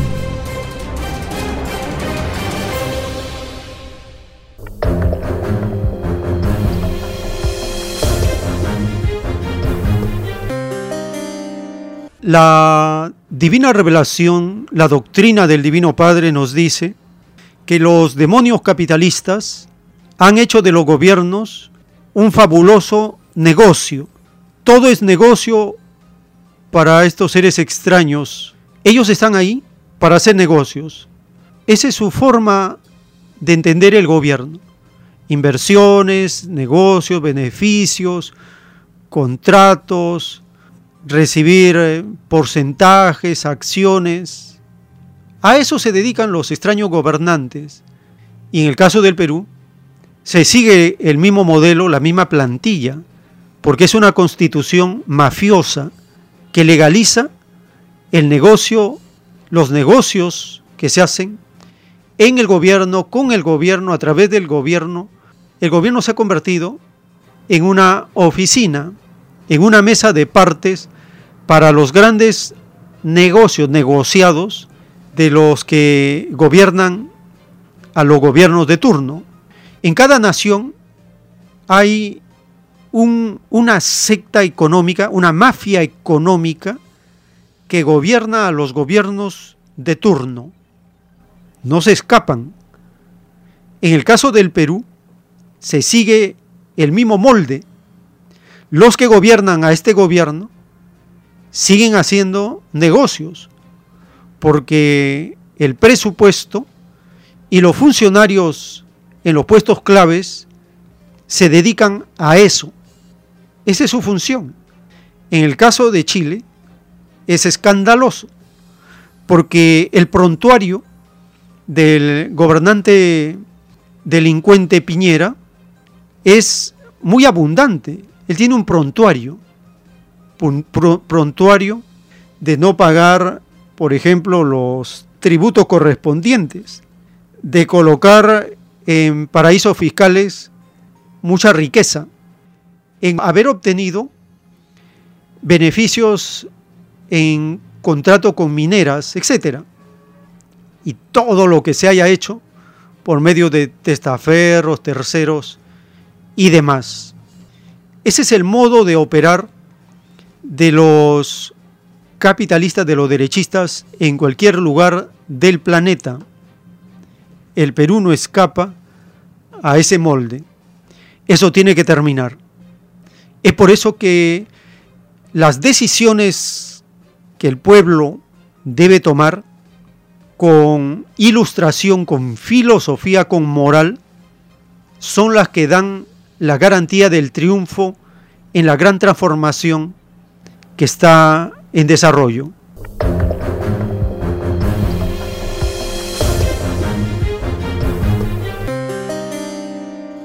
Continuamos con un título del libro Lo que vendrá. El título 668. El Divino Padre Eterno nos habla de la tecnología. En el extraño mundo surgido de las extrañas leyes del oro, surgieron las llamadas naciones. Entre ellas surgió la llamada tecnología. Toda tecnología que fue transada o comerciada sus autores tienen que enfrentar un divino juicio de parte del Hijo de Dios. Toda tecnología debió haber sido disfrutada por todos, porque todos habían pedido a Dios una sola patria planetaria. La bestia se tomó el extraño libertinaje de dividir en naciones al mundo de la prueba, ni la bestia ni las naciones son del reino de los cielos, porque nada egoísta ni nada dividido existe en el reino de Dios. Los que disfrutaron de una extraña tecnología, con leyes que a otros dividían, los tales no volverán a entrar al reino de los cielos. Es más fácil que entren al reino de Dios los que disfrutaron la tecnología por igual con los demás, a que puedan entrar los que la disfrutaron con egoísmo, que ni ellos pidieron a Dios. Escrito por el primogénito solar, Alfa y Omega.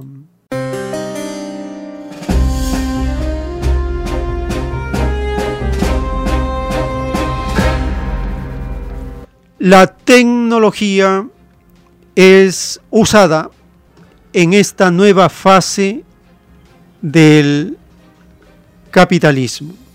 El llamado nuevo orden mundial no es sino una nueva fase del capitalismo. Es por eso que no es tal nuevo orden mundial. Es una ilusión, es una falsedad. Lo que existe es una nueva fase del capitalismo, donde la tecnología domina, controla, impone, se ha vuelto el elemento fundamental utilizado por la bestia. La bestia es el grupo de lo más acomplejados por el oro a nivel mundial. Y ese grupo está constituido por 666 familias, 666 hombres. Así lo menciona el Apocalipsis. Entonces, la ilusión de un nuevo orden mundial no es real, porque el capitalismo sigue siendo el mismo, no es nuevo. El capitalismo es muy antiguo, arranca, empieza desde los faraones. Los faraones son los padres del capitalismo. Ya existía capitalismo en los faraones. También existía capitalismo en el imperio romano. Y también sigue existiendo capitalismo en el imperio norteamericano. Pasando por fases, por etapas, por formas, pero es el mismo. Entonces, la nueva fase del capitalismo es una fase caracterizada por el empobrecimiento progresivo, el caos, la división, la degeneración del mismo capitalismo. Y esta nueva fase es autoritaria, dictatorial, brutal, despiadada. Eso es lo que estamos viviendo. La fase de la bestia apocalíptica. Y muchos ilusos piensan que la bestia puede cambiar. Error dice la doctrina del Cordero de Dios. La bestia no puede cambiar. La bestia no se da cuenta que es bestia por bestia. Así revela la ciencia celeste. La dureza es de un extremo total. El día que se dé cuenta que es bestia, dice la revelación, ese día desaparece. Dejó de ser tal y por lo tanto tiene que desaparecer. El capitalismo no va a cambiar.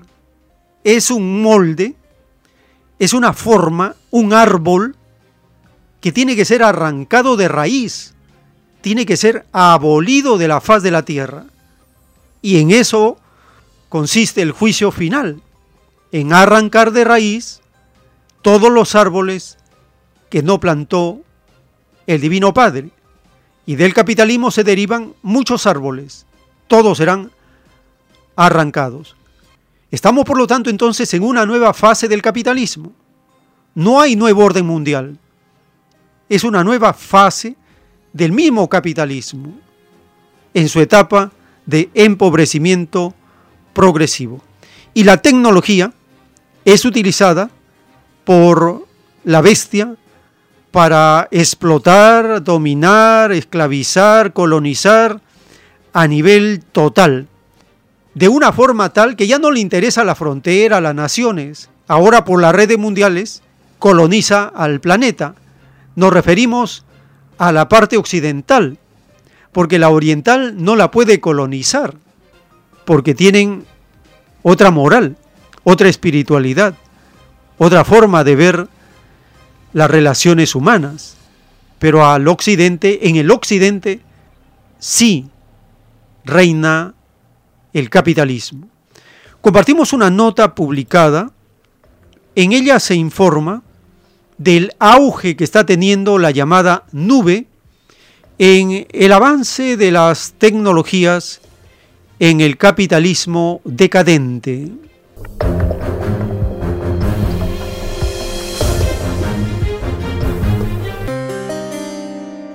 Los actores tecnológicos tienen la cabeza en la nube, ya que se espera que las empresas gasten miles de millones más en macrodatos este año. ¿Hasta dónde llegará la protección de los datos de los usuarios? Iremos a Hong Kong, donde este particular tira y afloja es más frágil que nunca. Nos guste o no, la tecnología está cambiando la forma en que las grandes empresas almacenan la información que poseen sobre nuestras vidas. Después de la tarjeta perforada, el disquete y la memoria USB, ahora la tecnología en la nube que implica el almacenamiento de datos a distancia en lugar de guardarlos en servidores u ordenadores locales se está convirtiendo en la norma. Las empresas apuestan fuerte por este futuro virtual. Se espera que su gasto en soluciones y servicios de macrodatos y análisis de datos haya alcanzado los 190.000 millones de euros en el ejercicio del año pasado. Se prevé que esta cifra aumente casi un 13% para 2026. Y los servicios de tecnologías de la información y el software son los dos mayores segmentos que las empresas buscan para expandirse. La tecnología en la nube significa que los datos son accesibles en cualquier momento y en cualquier lugar con acceso a Internet. Según los expertos, a medida que la tecnología en la nube mejore, el servicio será cada vez más barato. El tiempo está cerca. En las profecías del Antiguo Testamento, en aquellas que anuncian los hechos del fin de los tiempos, se describe al dictador de Estados Unidos.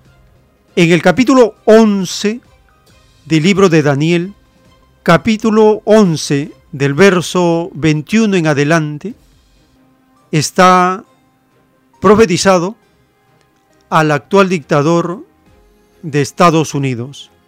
Daniel 11:21.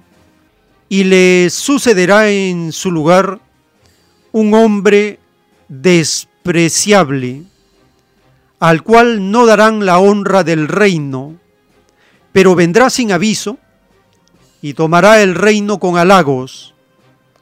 Las fuerzas enemigas serán barridas delante de él como con inundación de aguas, serán del todo destruidos junto con el príncipe del pacto. Profeta Daniel, capítulo 11, verso 21 y 22. Claramente se refiere al dictador Joe Biden y lo que hace. El llamado Partido Demócrata y el Partido Republicano son los dos cuernos de la bestia. Apocalipsis capítulo 13, verso 11 en adelante. Ahí menciona la bestia que surge de la tierra, que tiene dos cuernos como cordero, pero habla como dragón. Esa es una alegoría bíblica. Hablar como cordero significa defender una falsa democracia. Y eso es lo que hace el dictador norteamericano. Defiende la falsa democracia. Y hablar como dragón significa hablar con bombas atómicas, con la bomba, con la metralla, con el fuego que sale de la boca de sus cañones. Eso significa hablar como dragón. Hay un conflicto creciente de este hombre despreciable con los que están ubicados en el norte y en el oriente. El rey del norte representa a Estados Unidos, Gran Bretaña, Francia, el G7 y aquellos que son cómplices de ellos, Australia, Nueva Zelanda. El norte representa a Rusia y el oriente representa China. Esos términos alegóricos de esta profecía están en pleno cumplimiento en este tiempo. El conflicto del rey del norte con la OTAN que cada vez cerca más a Rusia y a China, ha recibido una respuesta del canciller de Rusia y le ha dicho a Estados Unidos y a la OTAN que Rusia no esperará para siempre una respuesta de contención a su avance y amenazas y hostigamiento. Escuchemos esta nota del cumplimiento profético de estos versos de la profecía, porque está hablando de un conflicto de alto calibre y el hombre despreciable es el protagonista en estas decisiones, tal como está ocurriendo.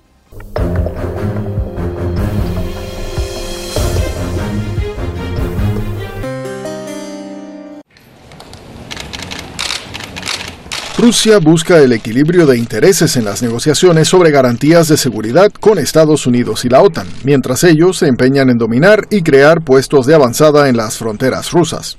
Así lo precisó el canciller del país euroasiático Sergei Lavrov en su rueda de prensa anual sobre los puntos clave de la política exterior de la nación. Tenemos razones para creer que las vociferantes declaraciones hechas por Occidente, que si Rusia no cumple con las demandas de Occidente sobre cómo tratar a las tropas rusas en su territorio, lo cual es absurdo en sí, entonces en los próximos dos o tres meses Occidente aumentará la actividad de las fuerzas de despliegue rápido y las fuerzas de operaciones especiales de la OTAN alrededor de nuestras fronteras. Lavrov afirmó que Rusia se prepara para cualquier desarrollo de acontecimientos mientras espera respuesta de Estados Unidos y la OTAN sobre las garantías de seguridad, la cual exige que sea por escrito. Gran parte de lo que se dice en público hoy probablemente esté relacionado con el fomento deliberado de la tensión, con la intención de crear una atmósfera particular en torno a la Federación Rusa, que podría servir de telón de fondo para las conversaciones que comenzaron en Ginebra y continuaron en Bruselas. Y eso espero que podamos retomarlo pero depende de la respuesta de Estados Unidos, una respuesta concreta por escrito a nuestras propuestas. El canciller ruso dijo que la exigencia de Occidente de regresar las tropas rusas a sus cuarteles es categóricamente inaceptable. Asimismo, aseveró que la postura de Estados Unidos y sus aliados consiste en asegurarse el dominio en Europa. Los países occidentales exigen que enviemos las tropas a los cuarteles en nuestro propio territorio. Al mismo tiempo, estadounidenses, canadienses y británicos fueron desplegados casi permanentemente bajo el pretexto de la rotación condicional en los países bálticos y otros países del norte de Europa. Se están estableciendo bases militares en el Mar Negro. Los británicos se establecieron en Ucrania. Construyeron bases en el Mar de Azov esto no puede satisfacernos para nada y lo rechazamos categóricamente. Por último, el ministro añadió que la paciencia de Rusia se está agotando, pero sigue esperando una reacción de Occidente a las propuestas de seguridad, aunque no planean hacerlo indefinidamente. Andrés Becerra Méndez con información de Mahdi Jalali, Hispan TV Noticias. El tiempo está cerca. Les recordamos las actividades culturales de los domingos en Vegetalia, Girón Camaná 344 en el Cercado de Lima desde las 3 de la tarde. Conversatorio con los asistentes para compartir volantes, folletos de El mundo será regido por lo mismo que fueron explotados. Y a las 4 conferencia este domingo 16 de enero de 2022, el tema las leyes sociales y la fe en los acontecimientos de estos tiempos del fin de la prueba de la vida. El ingreso a estas actividades es completamente libre. Girón Camaná 344 en el Cercado de Lima, en Vegetalia y en el distrito de Lince, Avenida Canevaro 469, restaurante vegetariano, Fuente Natural, de lunes a sábado a partir del mediodía. Puede solicitar volantes y calendario del 2022 para compartir con hermanos, hermanas que recién se van enterando de la divina revelación.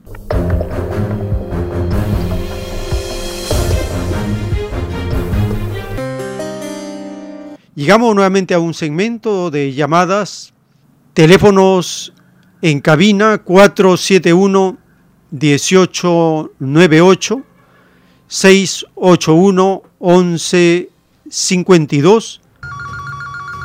Tenemos una comunicación. Aló. ¿Cómo es? Aló, este, ah, adelante, hermano, le escuchamos.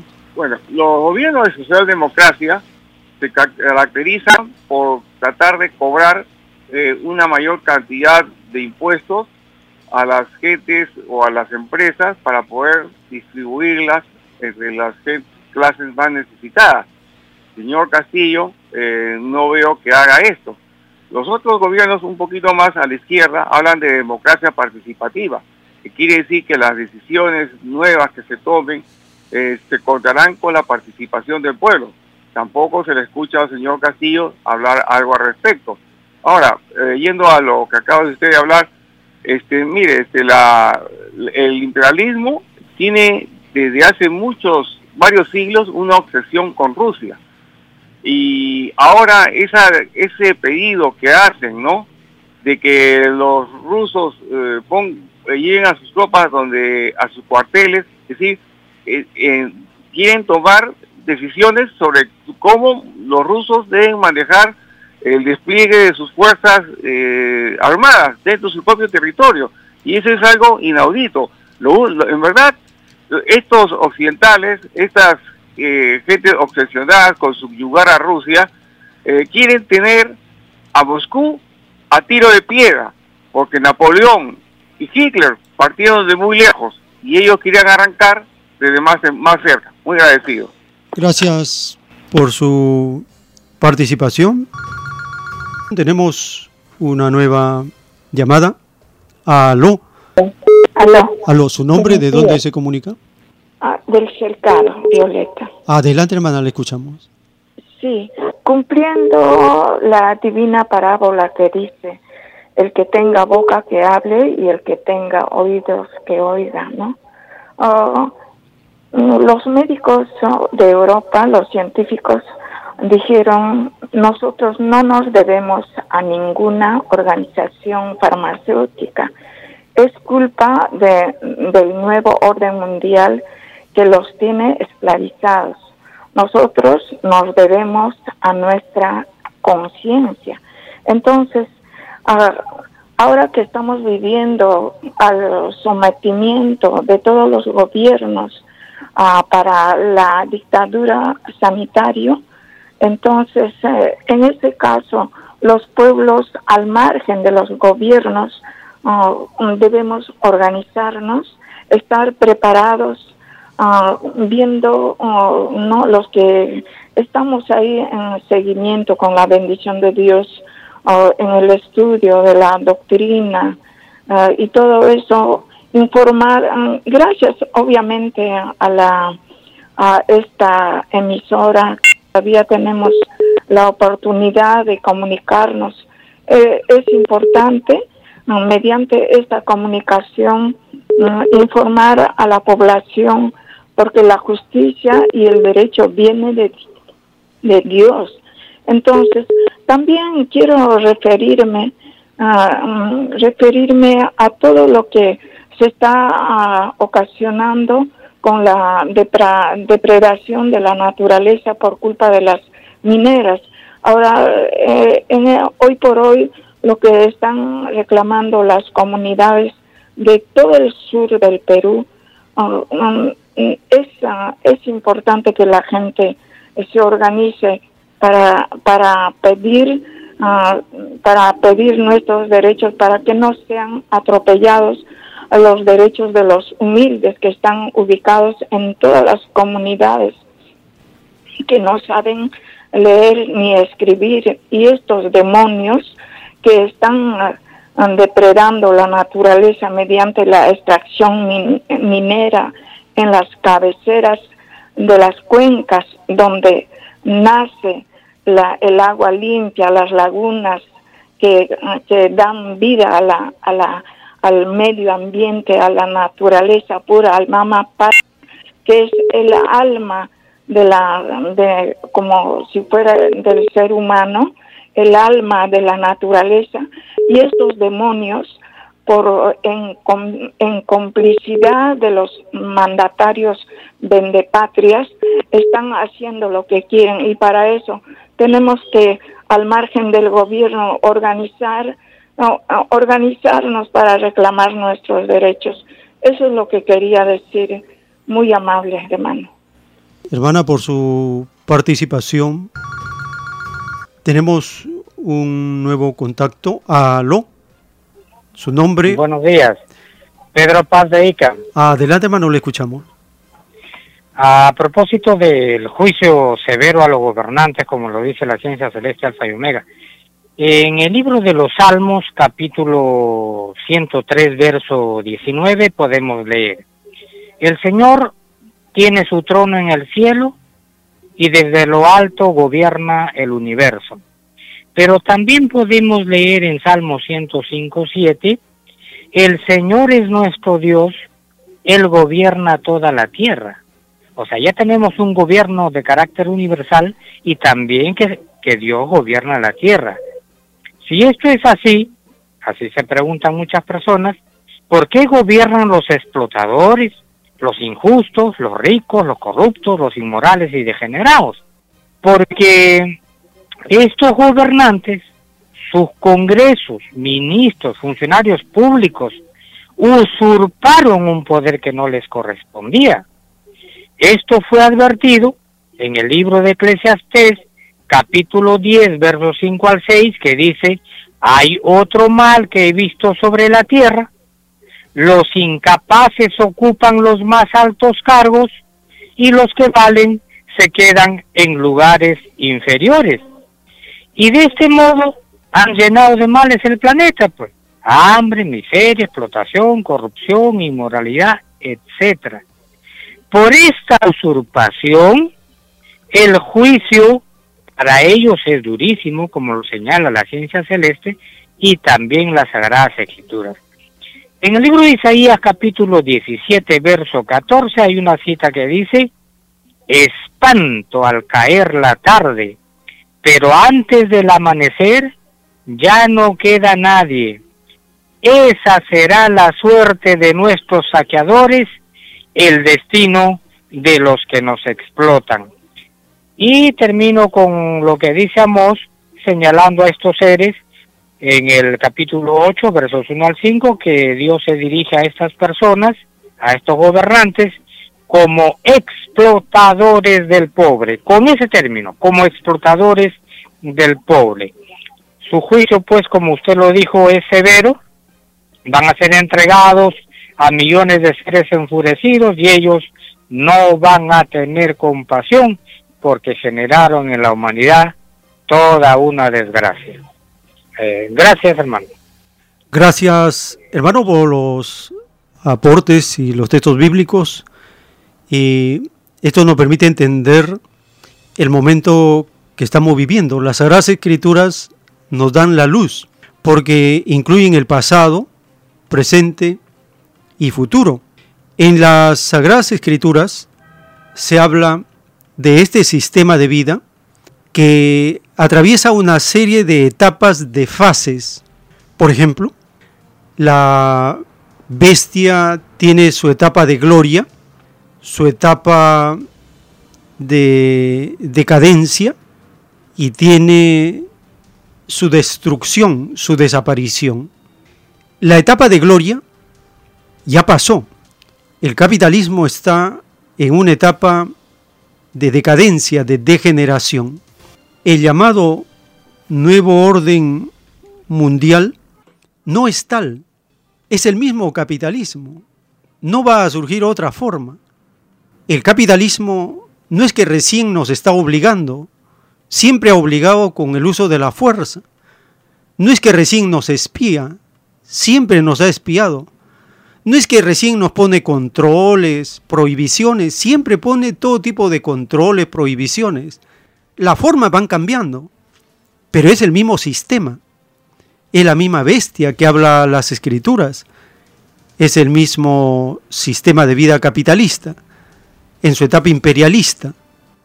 Entonces, el llamado nuevo orden mundial, si uno comienza a ver qué hay detrás de aquellos que lo mencionan, son anticomunistas rabiosos y hasta presentan que el nuevo orden mundial es una dictadura comunista. Imagínense esa aberración. Si se habla de un nuevo orden mundial, tendría que ser el comunismo que establece la paz y la igualdad mundial.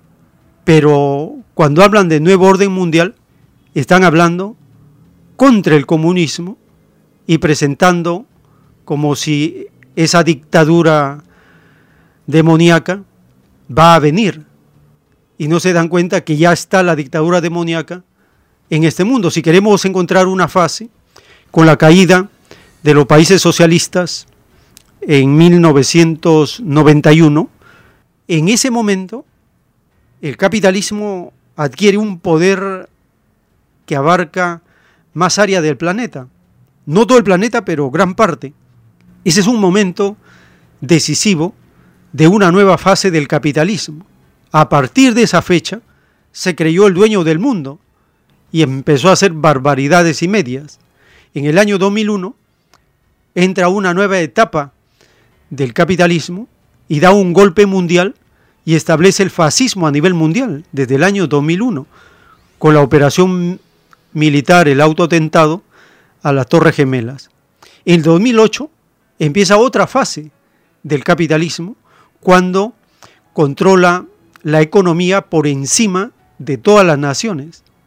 Y ahora, a partir del año 2020, con estas nuevas medidas de la dictadura biosanitaria, la dictadura fascista a nivel global, es otra etapa del capitalismo. Acá no hay nuevo orden mundial, es el mismo capitalismo en diversas etapas. Las Sagradas Escrituras así lo mencionan. No menciona que va a salir una nueva bestia de la que ya existe, tal como está descrita en el Evangelio y tal como se ha cumplido. La bestia de siete cabezas se forma hacia 1976-1977, se crea el G7, el grupo de los siete países ricos. Y ahí tenemos otra fase de la bestia del capitalismo. Y ellos quieren imponer un orden mundial. Pero nunca han podido, dice la revelación, dominar a todo el planeta. Y sus ilusiones de dominar al mundo ahora se vuelven contra ellos, porque ahora el mundo los va a dominar.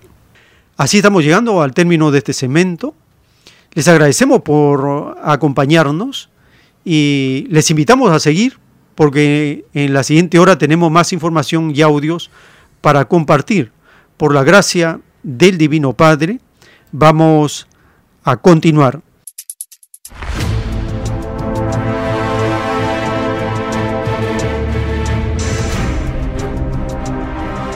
El tiempo está cerca.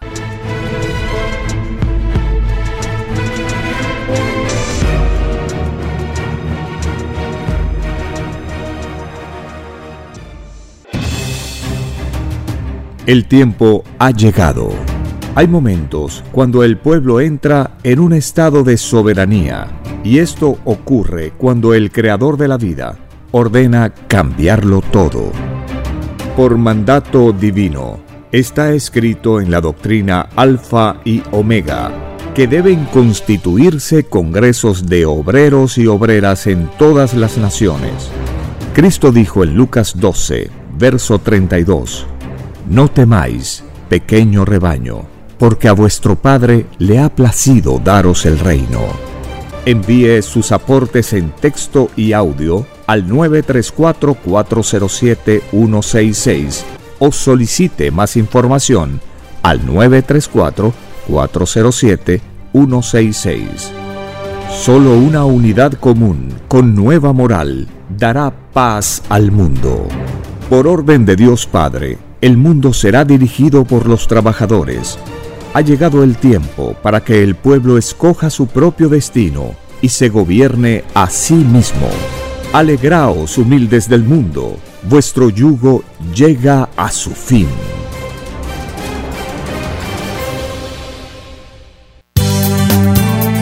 Es Radio Cielo. Una nueva era de la radio en el Perú. Programación de avanzada para todos. Es Radio Cielo. El mejor anhelo Radio Cielo. Sembrando amor y conciencia. Es Radio Cielo. Ahora, tu radio favorita, Cielo, llega a todo el mundo. Visítanos e interactúa con todos tus conductores de la variedad de programas que ofrece tu radio Cielo. Radio Cielo en la red. Ingresa a la www.radiocielo.com.pe y desde tu teléfono móvil interactúa con nosotros. Radio Cielo, a la vanguardia de la tecnología. tecnología. cielo.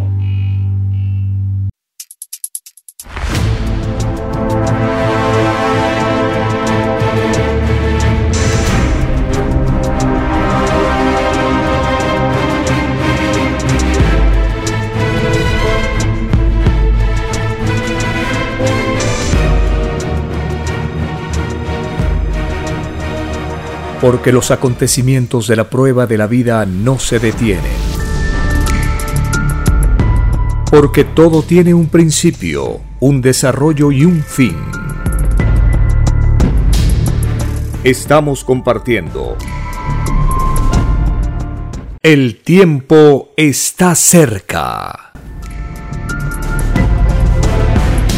Una gran oportunidad para cambiar nuestros destinos y la vida. El cambio de costumbres provocará la caída del sistema de vida, de las leyes del oro. Los acontecimientos le salen al encuentro a las criaturas. Una nueva revelación, escrita por el primogénito solar, Alfa y Omega, se extiende por el mundo. Ciencia celeste, nueva moral, filosofía común justicia divina. El tiempo está cerca.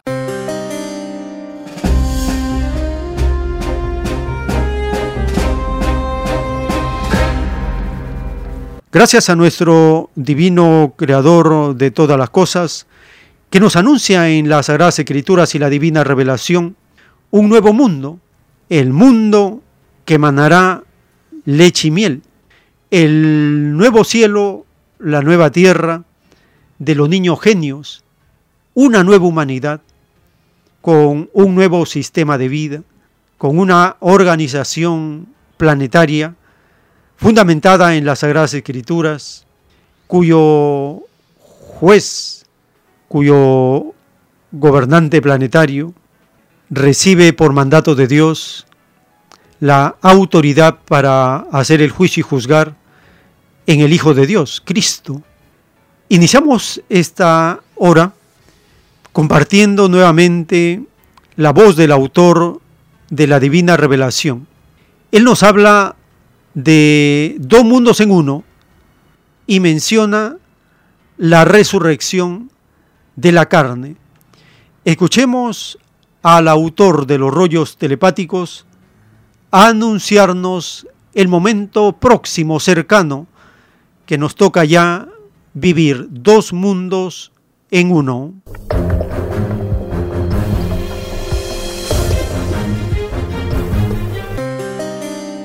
Que habrán dos mundos en un mundo.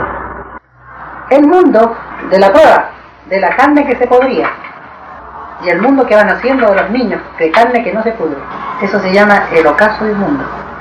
Y el Padre me hace ver a mí los funerales, los últimos funerales de los que se podrían se llama resurrección de la carne. Ahí el orgulloso cuando ve a los niños eternos, ¡ay! un complejo que se han enfermado. Porque dice el Padre, todo orgulloso será avergonzado, que desearán la muerte. Porque los vivos en el llorar y crujir de dientes envidiarán a los muertos. Entonces el, el niño genio no envejece. El nuevo reino no es mundo de prueba como este. Ellos tienen otras leyes, tienen leyes de paraíso. Ellos apenas nacen bebés, los preparan para el viaje del cosmos es otro mundo Ellos no nacen para ganarse el pan, como se dice, como este mundo. Ellos se preparan para llegar a la gloria de Dios. Porque dice Padre, de este extraño sistema de vida, salido de las extrañas leyes del oro, no queda ni una molécula. Si el Eterno Hijo dice dejar una molécula a este mundo, esa molécula con el tiempo empieza a desarrollarse. Y se repite el drama, hijo, que esto es mío, que esto es tuyo, que no me lo tocáis. Se repite la misma plaga que ya me está Esa es la plaga. Hablando de la posesión egoísta, es una plaga. En cambio, los niños genios no van a tener ese complejo. No se van a preocupar por la posesión. La meta de ellos es Eso se llama eterno, hermano. Eterno. O sea, ellos no envejecen porque ellos no pidieron la vejez. En este mundo de pruebas se pidió la vejez porque no se conocía la vejez. La vejez se pide porque no se conoce. La muerte se pide porque no se conoce. Toda la sensación que vive cada uno en su individualidad la pedimos a Dios porque no la conocíamos. Por eso se dice la prueba de la vida. El tiempo está cerca. En los rollos de la traducción de las Sagradas Escrituras, el Divino Padre Eterno explica el significado de la profecía de Cristo. En tres días resucitaré entre vosotros. Significa que tú, Hijo Divino, no abandonaste el planeta Tierra cuando tu divino cuerpo carnal dejó de palpitar la divina atmósfera terrestre. Esta divina revelación suscitará muchas discusiones entre los estudiosos de mi divina palabra, pero como escrito está, el que busca encuentra, todo se aclarará, pues la divina verdad de toda infinita resurrección está en mi propia creación infinita. Me refiero, hijito, al único universo infinito que tu divino Padre Jehová ha creado, el divino universo expansivo pensante, pues de él saqué todas las infinitas leyes. Esto significa que la divina resurrección es divina ley natural, pero de explicación desconocida. Lo que sucedió fue que te hiciste invisible, pues la muerte fue para ti un divino cambio de divina dimensión, pues de macrocuerpo pasaste a microcuerpo. Es por esta divina causa que tu divino cuerpo desapareció del sepulcro. Tuviste una divina muerte natural, pero cumpliendo leyes divinas propias de dioses solares, también tuviste transportación y aparición, pues escrito está que te apareciste a tus humildes apóstoles, que también eran divinos dioses solares, pues ellos así lo pidieron antes de encarnar en esos cuerpos. Mas antes tú también profetizaste tu divina resurrección, cuando dijiste, Jerusalén, que matas a tus profetas, en tres días serás reconstruida. Esto significó que en el universo material está la divina ley de la eternidad, pues allí están el divino tiempo, espacio y divina fuerza mental o divina luz, pues cada acción del pensamiento se materializa en divina luz, la cual rodea al cuerpo y éste a la vez se sumerge en ella, pues son divinamente inseparables, escrito por el primogénito solar, Alfa y Omega.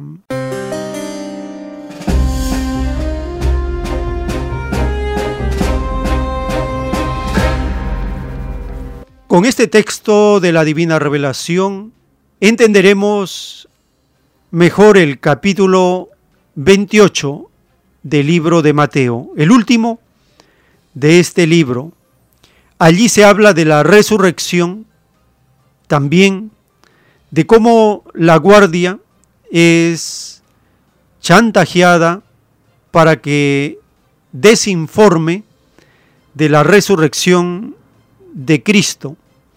Y finalmente, la misión que encomienda Cristo resucitado y en las apariciones que hace a sus apóstoles, les encomienda la misión de predicar el Evangelio a todas las naciones. Escuchemos el último capítulo del Evangelio del libro de Mateo.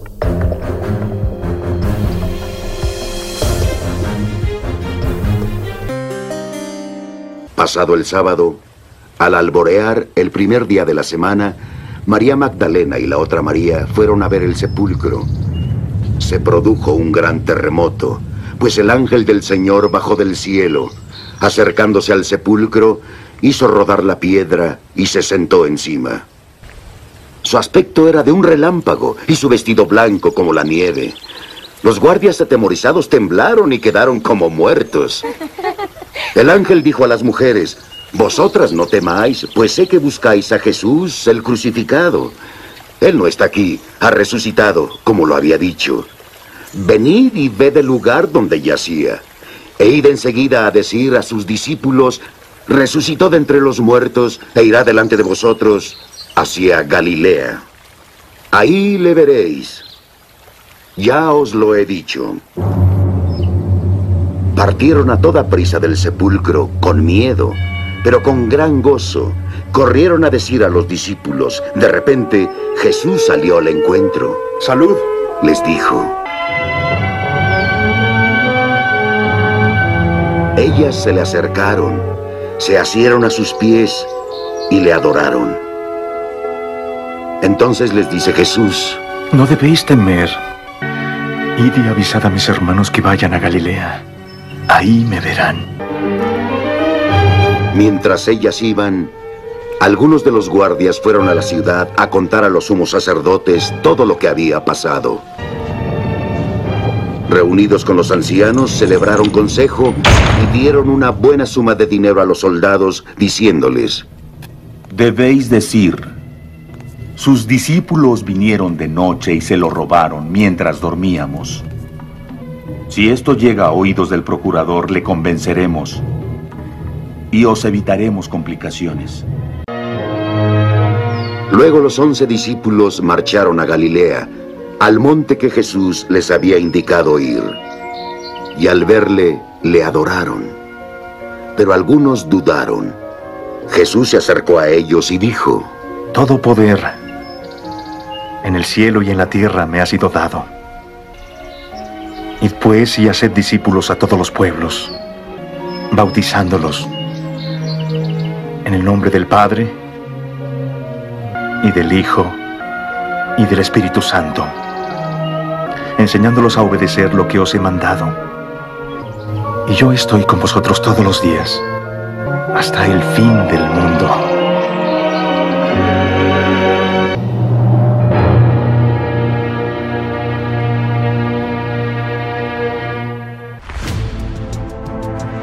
El tiempo está cerca.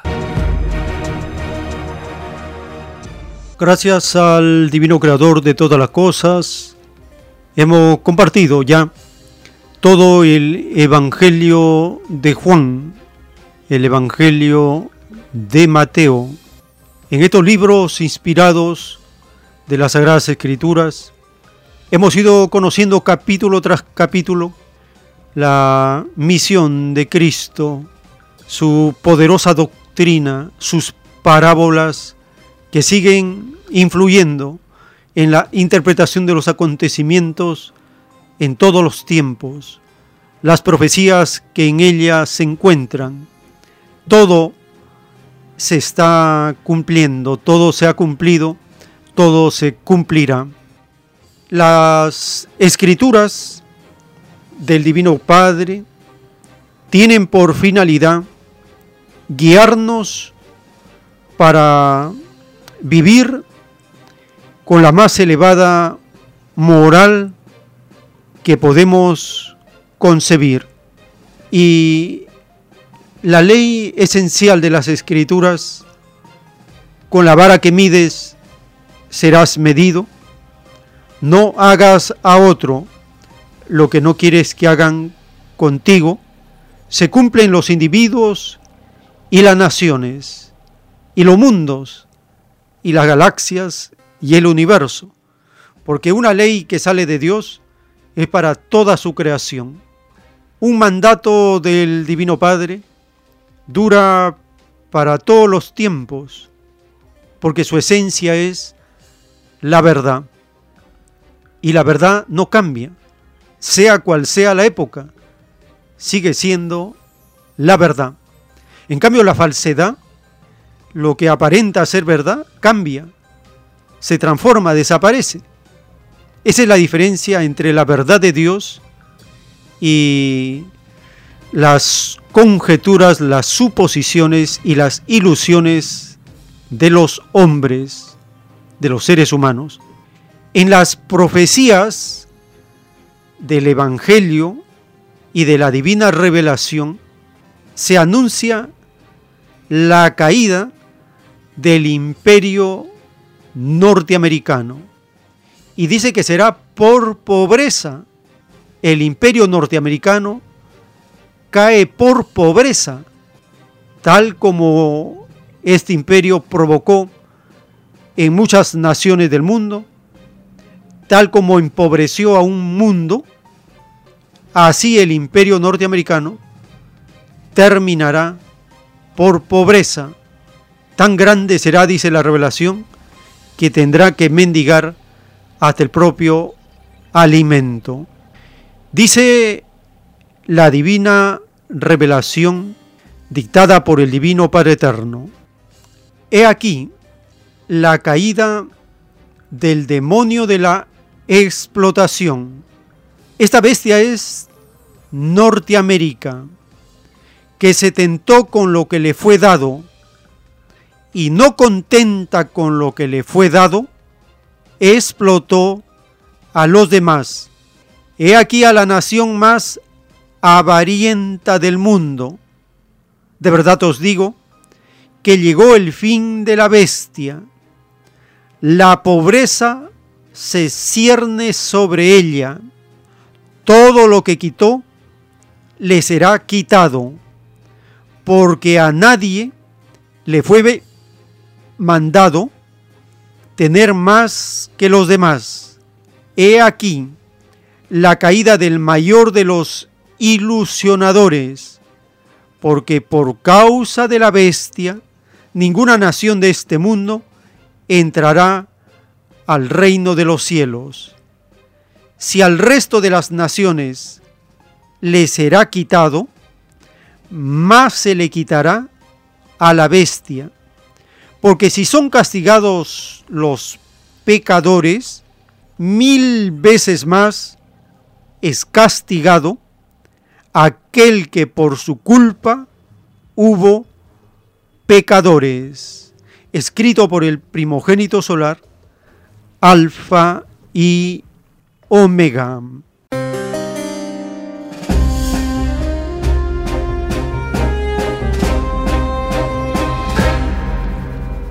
Las noticias que vienen de la dramática situación que vive Estados Unidos son en este momento las que mencionan la inflación. A pesar que ese gobierno, a pesar que la dictadura norteamericana disimula, encubre, distorsiona, falsea los indicadores de la inflación, a pesar de ello, no pueden ser ocultados. Son tan grandes que ya no pueden ser ocultados. La inflación en Estados Unidos llegó a la cifra interanual más alta de los últimos 40 años. Escuchemos esta nota publicada de la inflación en Estados Unidos.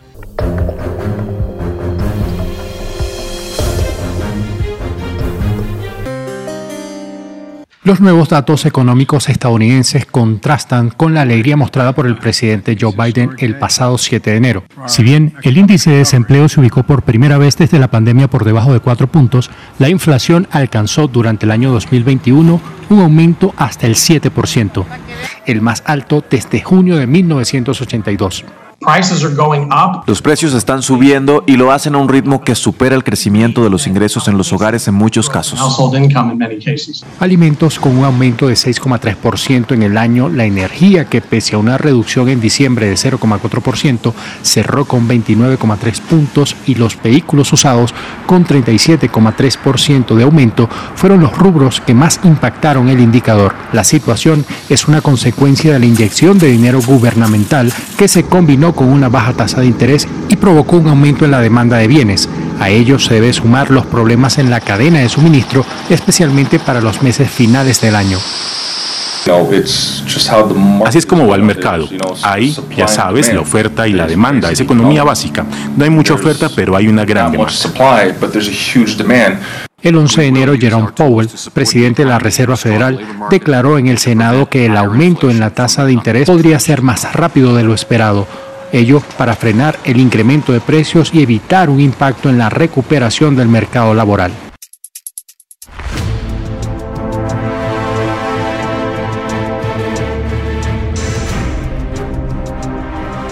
El tiempo está cerca.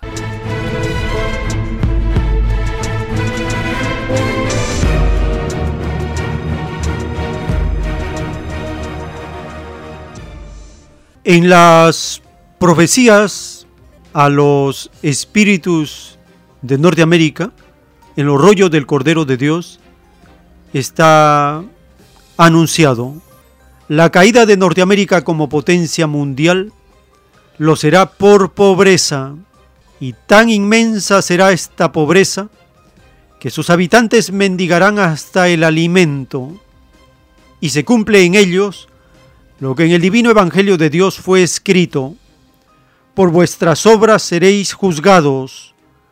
La obra norteamericana dejó un saldo de millones de pobres de todas las categorías, que en parte fueron obligados a hacerlo, porque la bestia norteamericana se tomó el extraño libertinaje de hacer uso de la fuerza para imponer sus leyes, y la prueba de la vida consistía en no tentarse en el uso de la fuerza, porque siendo Dios todo amor, todos sin excepción alguna, le habían pedido leyes de amor, como el divino juicio final, pedido por la humanidad a Dios, incluía todas las cosas imaginables, es que los que se tentaron en el uso de la fuerza, durante la prueba de la vida caen por la fuerza. La fuerza de los elementos les destruye. Si hubiesen sembrado amor, recibirían amor. Esta profecía fue escrita hacia el mes de marzo de 1977 en Lima, Perú, por el primogénito solar Alfa y Omega.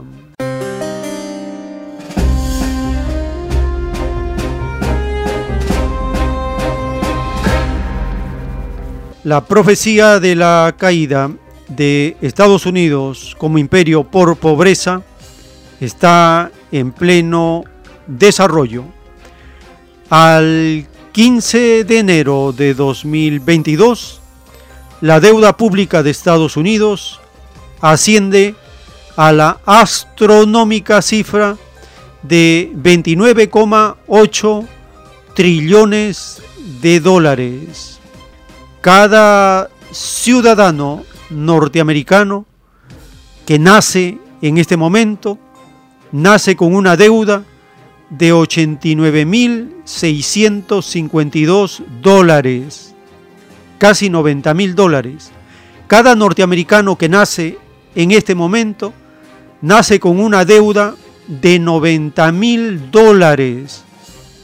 ¿Cómo puede ser esto posible? ¿Cómo han llegado a esta dramática situación? La explicación es sencilla.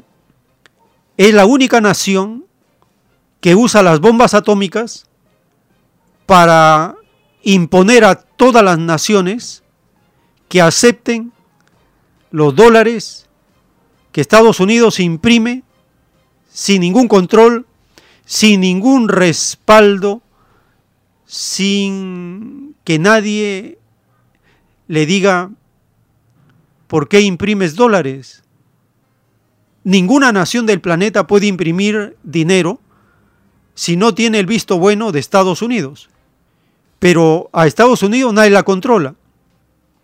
Y puede imprimir los millones, los billones de dólares que se le ocurra, que quiera, sin control. ¿Cómo un planeta puede aceptar semejante estafa? ¿Por qué? Porque amenaza con las bombas atómicas. A cualquiera. Es la única explicación de ese comportamiento que tiene Estados Unidos. Puede imprimir billones de dólares y lo hace todos los días, cada segundo. Si ustedes visitan la página oficial de la deuda norteamericana, ahí verán en vivo cómo aumentan los intereses de la deuda norteamericana. No se puede controlar, los números no ganan. Calculamos que en unas semanas su deuda pública llegará a los 30 billones de dólares y cada norteamericano nacerá debiendo 90 mil dólares. En el Perú, cada ciudadano que nace, nace con una deuda de por lo menos 2.500 dólares en el Perú pero en Estados Unidos nace con 90 mil dólares de deuda. Esto no va a poder soportar mucho tiempo. Va a explotar la burbuja de la deuda. La hiperinflación se avecina a Estados Unidos y ya le está ocurriendo lo que padecen muchas naciones que son bloqueadas, sancionadas por Estados Unidos los efectos de las sanciones son que no tienen los productos de primera necesidad en los mercados. Eso mismo le está ocurriendo a Estados Unidos. Los supermercados están vacíos por una serie de problemas que se presentan en forma simultánea. Compartimos esta nota publicada de los supermercados vacíos en Estados Unidos.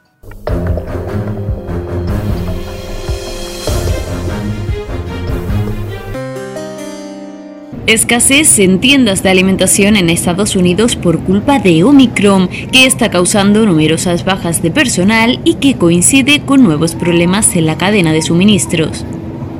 Desde la Asociación de Marcas de Consumo, que representa a nivel nacional a compañías de alimentos, bebidas y otros productos, aseguran que estos problemas vienen de antes. Por una parte, la pandemia está causando dificultades en la cadena de suministros, Además, las compañías se están resintiendo de un alto nivel de absentismo laboral debido a Omicron, lo que coincide con los esfuerzos para hacer nuevas contrataciones y cubrir 118.000 vacantes en el sector de los productos de consumo empaquetados. Aparte al aumento de casos se han sumado las tormentas invernales y lo que se ha venido a llamar la gran dimensión, el abandono voluntario por parte de muchos trabajadores de sus puestos durante la pandemia. Tan solo en noviembre, 4,5 millones de personas dejaron sus empleos de forma voluntaria en Estados Unidos. El tiempo está cerca.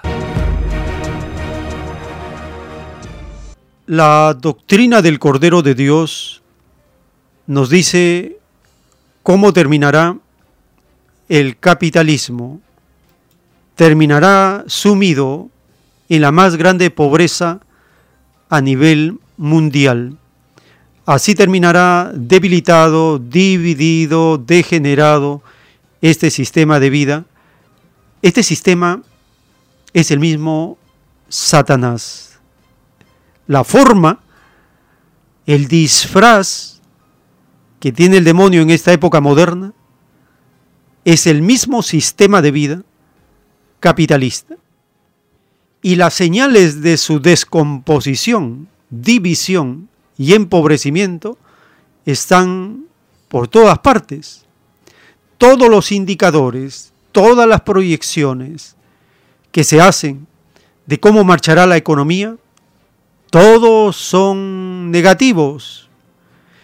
De cómo se van deteriorando las condiciones de vida de las naciones, es algo que no se puede detener.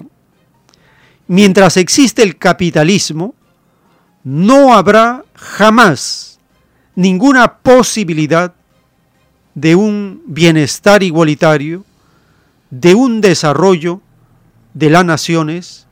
¿Por qué? Porque no es mandato de Dios que el planeta se haya dividido en naciones. Al contrario, la orden de Dios es que todos constituyamos una patria planetaria. Todos los intentos por formar comunidad, grupo de naciones, con miras a una unidad común, van en el camino de la profecía. Todos los intentos de dividir, de pelearse nación contra nación, de estar provocándose enemistades y caer en el juego del imperialismo, también está en la profecía, porque esto está anunciado como señales del fin de los tiempos. Las dos cosas marchan paralelas, la división y descomposición del mundo y la unidad y fortalecimiento del tercer mundo. Estos dos bloques se enfrentan en la batalla final. Las escrituras y la revelación anuncian el triunfo del tercer mundo sobre las grandes naciones capitalistas y un nuevo cielo, una nueva tierra es para los humildes, para los explotados, para los postergados. Los que han disfrutado de una riqueza que es fruto del saqueo de las naciones pequeñas, ellos vivirán la más grande pobreza y el enojo de la naturaleza en esas naciones que siguen en soberbia, desobedeciendo los mandamientos del Divino Creador. Compartimos una nota publicada del balance de las economías de la región, publicada por la CEPAL para América Latina.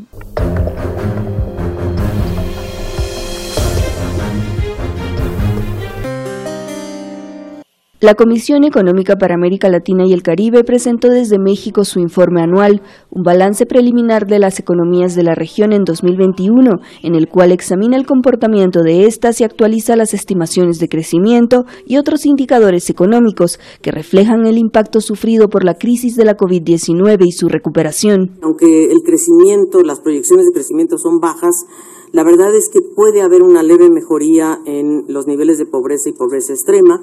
Esperamos eh, mejores niveles, 1.5 puntos porcentuales en pobreza y 0,7 eh, puntos en la pobreza extrema. Eh, pero claro que el menor crecimiento pues sí se da en un contexto pandémico que se profundiza, que no cede, ¿verdad? Y esto es un tema porque esto está correlacionado o relacionado con el empeoramiento de las condiciones laborales. Según el organismo, América Latina y el Caribe desacelerará su crecimiento a 2,1% en 2022, en medio de importantes asimetrías entre países desarrollados y emergentes, y luego de haber logrado un 6,2% en promedio durante el 2021. Y entonces un desafío central es fortalecer la sostenibilidad y la resiliencia de los sistemas de protección social de manera de mitigar los efectos de esta crisis sanitaria prolongada que, creo que e, es muy importante.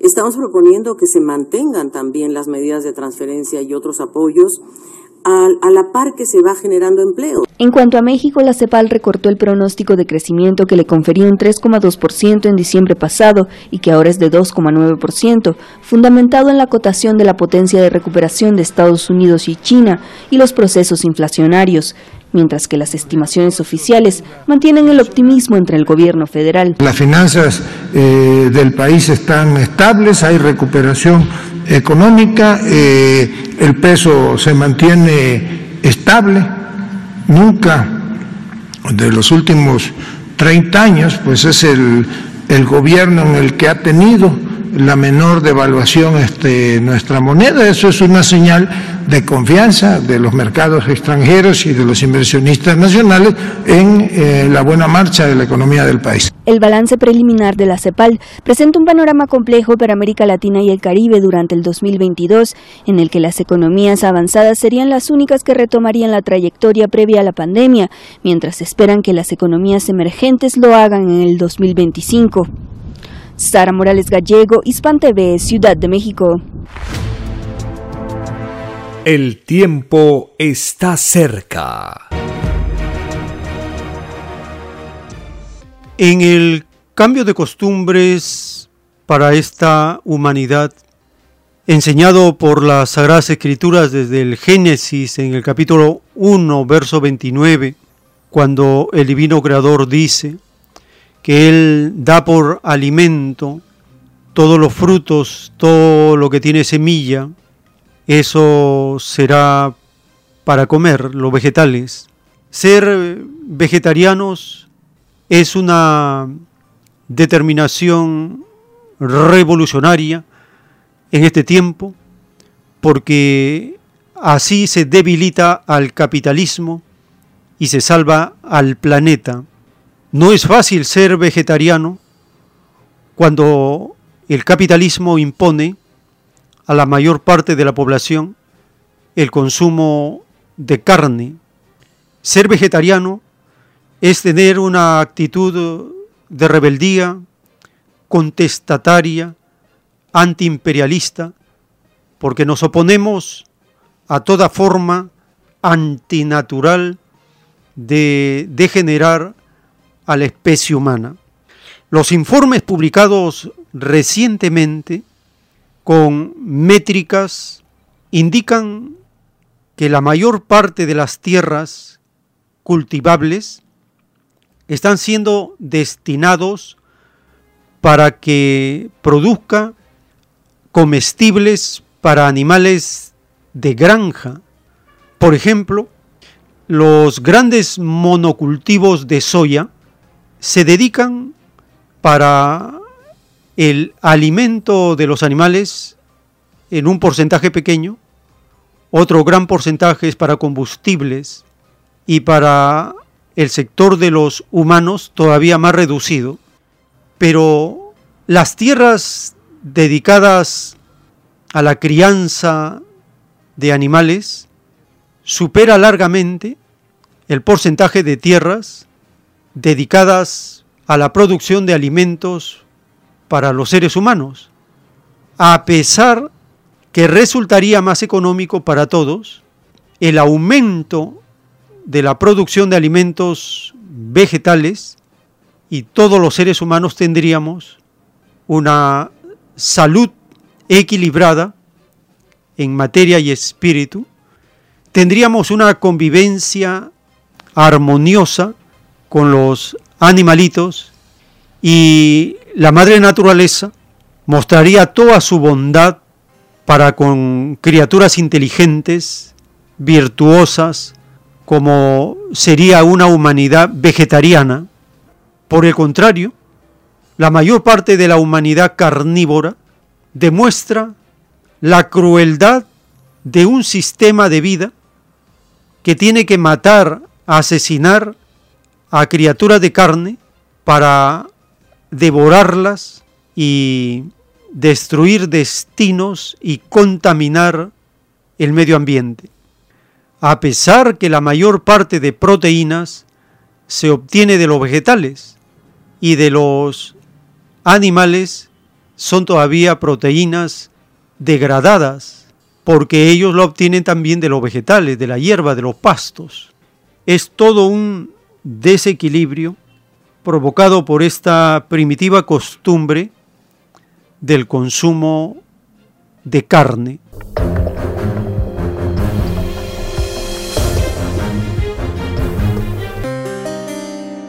El cambio de costumbres abarca también cambiar la alimentación. Nosotros decidimos ser vegetarianos por la doctrina del Cordero de Dios, por las sagradas escrituras, por filosofía. Y una vez que entendimos el mandato de Dios de no matar, nunca más hemos caído en comer los cadáveres de nuestros hermanos o de nuestros hijos llamados animalitos, porque tenemos filosofía, porque entendemos el mandamiento del Divino Padre que dice, no matarás.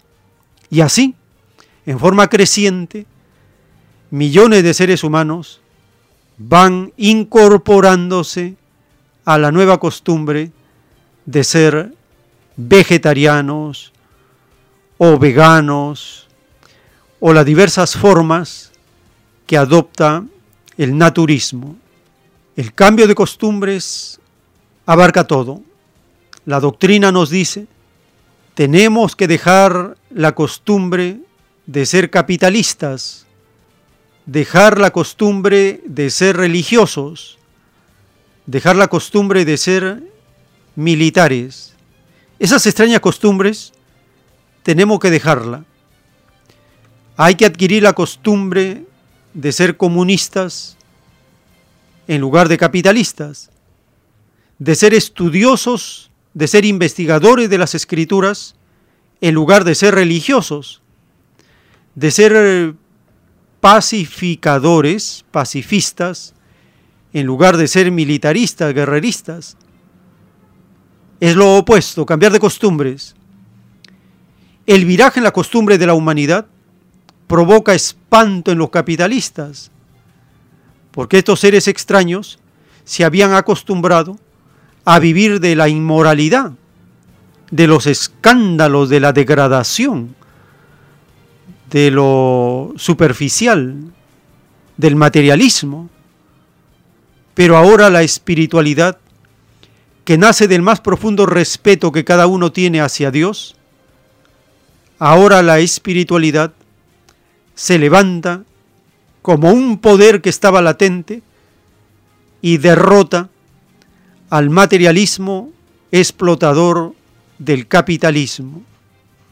Porque la espiritualidad no se limita a un presente efímero, no se limita a las ilusiones temporales que nos presentan los que creen dirigir y gobernar al mundo. La verdadera espiritualidad se basa en los diez mandamientos de Dios, que son universales y que no tienen límites, lo abarca todo. Es otra concepción es otra realidad a la cual tenemos que entrar porque está en cuestión, en tela de juicio, nuestra propia salvación. Y nadie quiere la condenación de su alma. Es por eso que surge el arrepentimiento, el cambio de costumbres, nuevas determinaciones, y se dejan los malos hábitos, los pensamientos equivocados, las sensaciones limitantes extrañas, y degeneradas que hemos heredado del capitalismo. Cada día es un trabajo de desprendernos de las extrañas sensaciones que nos atrasan y nos atrapan en cosas que entretienen al espíritu, pero que nos hacen caer en las leyes espirituales.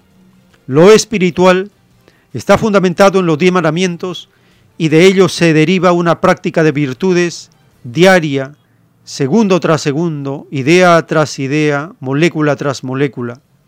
Es otra realidad.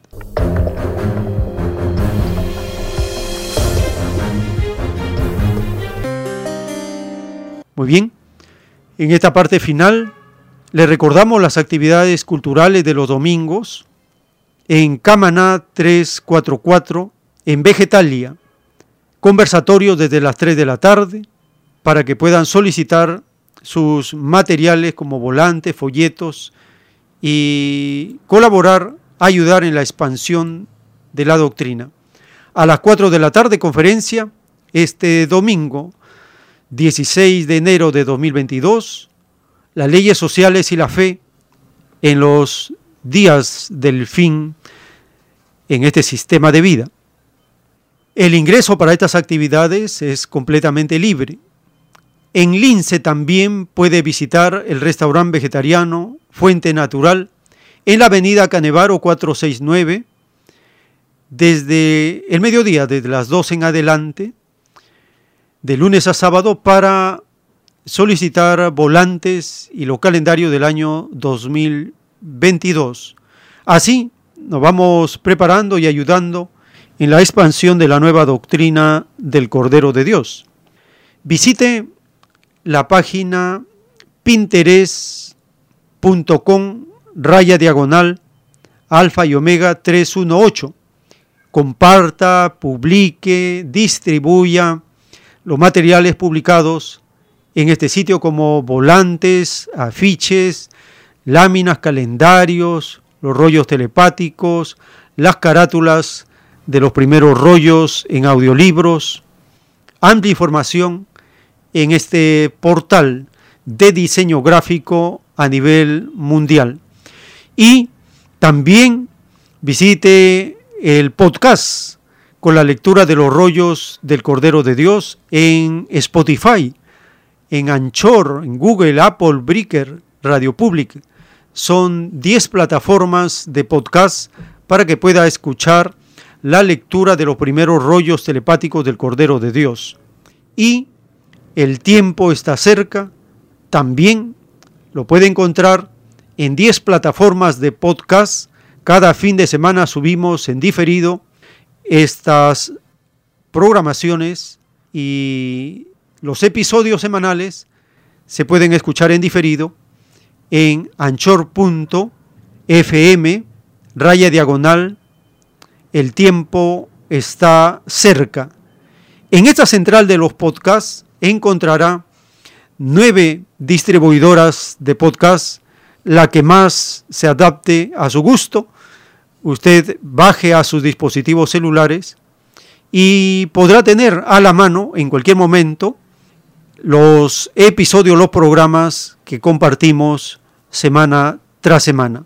Les agradecemos por habernos acompañado en esta jornada informativa y si el Divino Padre Eterno lo permite, hasta una nueva edición.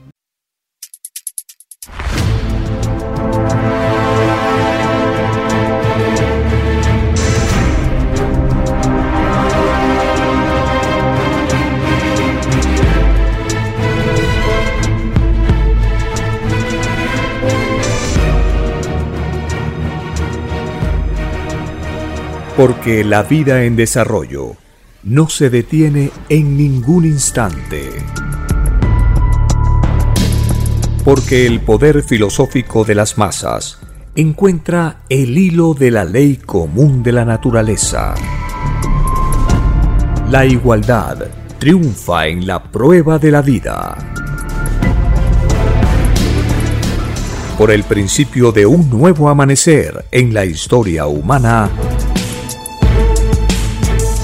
hemos presentado El tiempo está cerca. Para ver el reino de Dios, para vivir el nuevo estado de cosas del nuevo mundo. Visite www.alfayomega.com y descargue gratis todos los libros en PDF. Vea y lea los libros digitales en formato EPUB y disfrute la lectura de la ciencia celeste.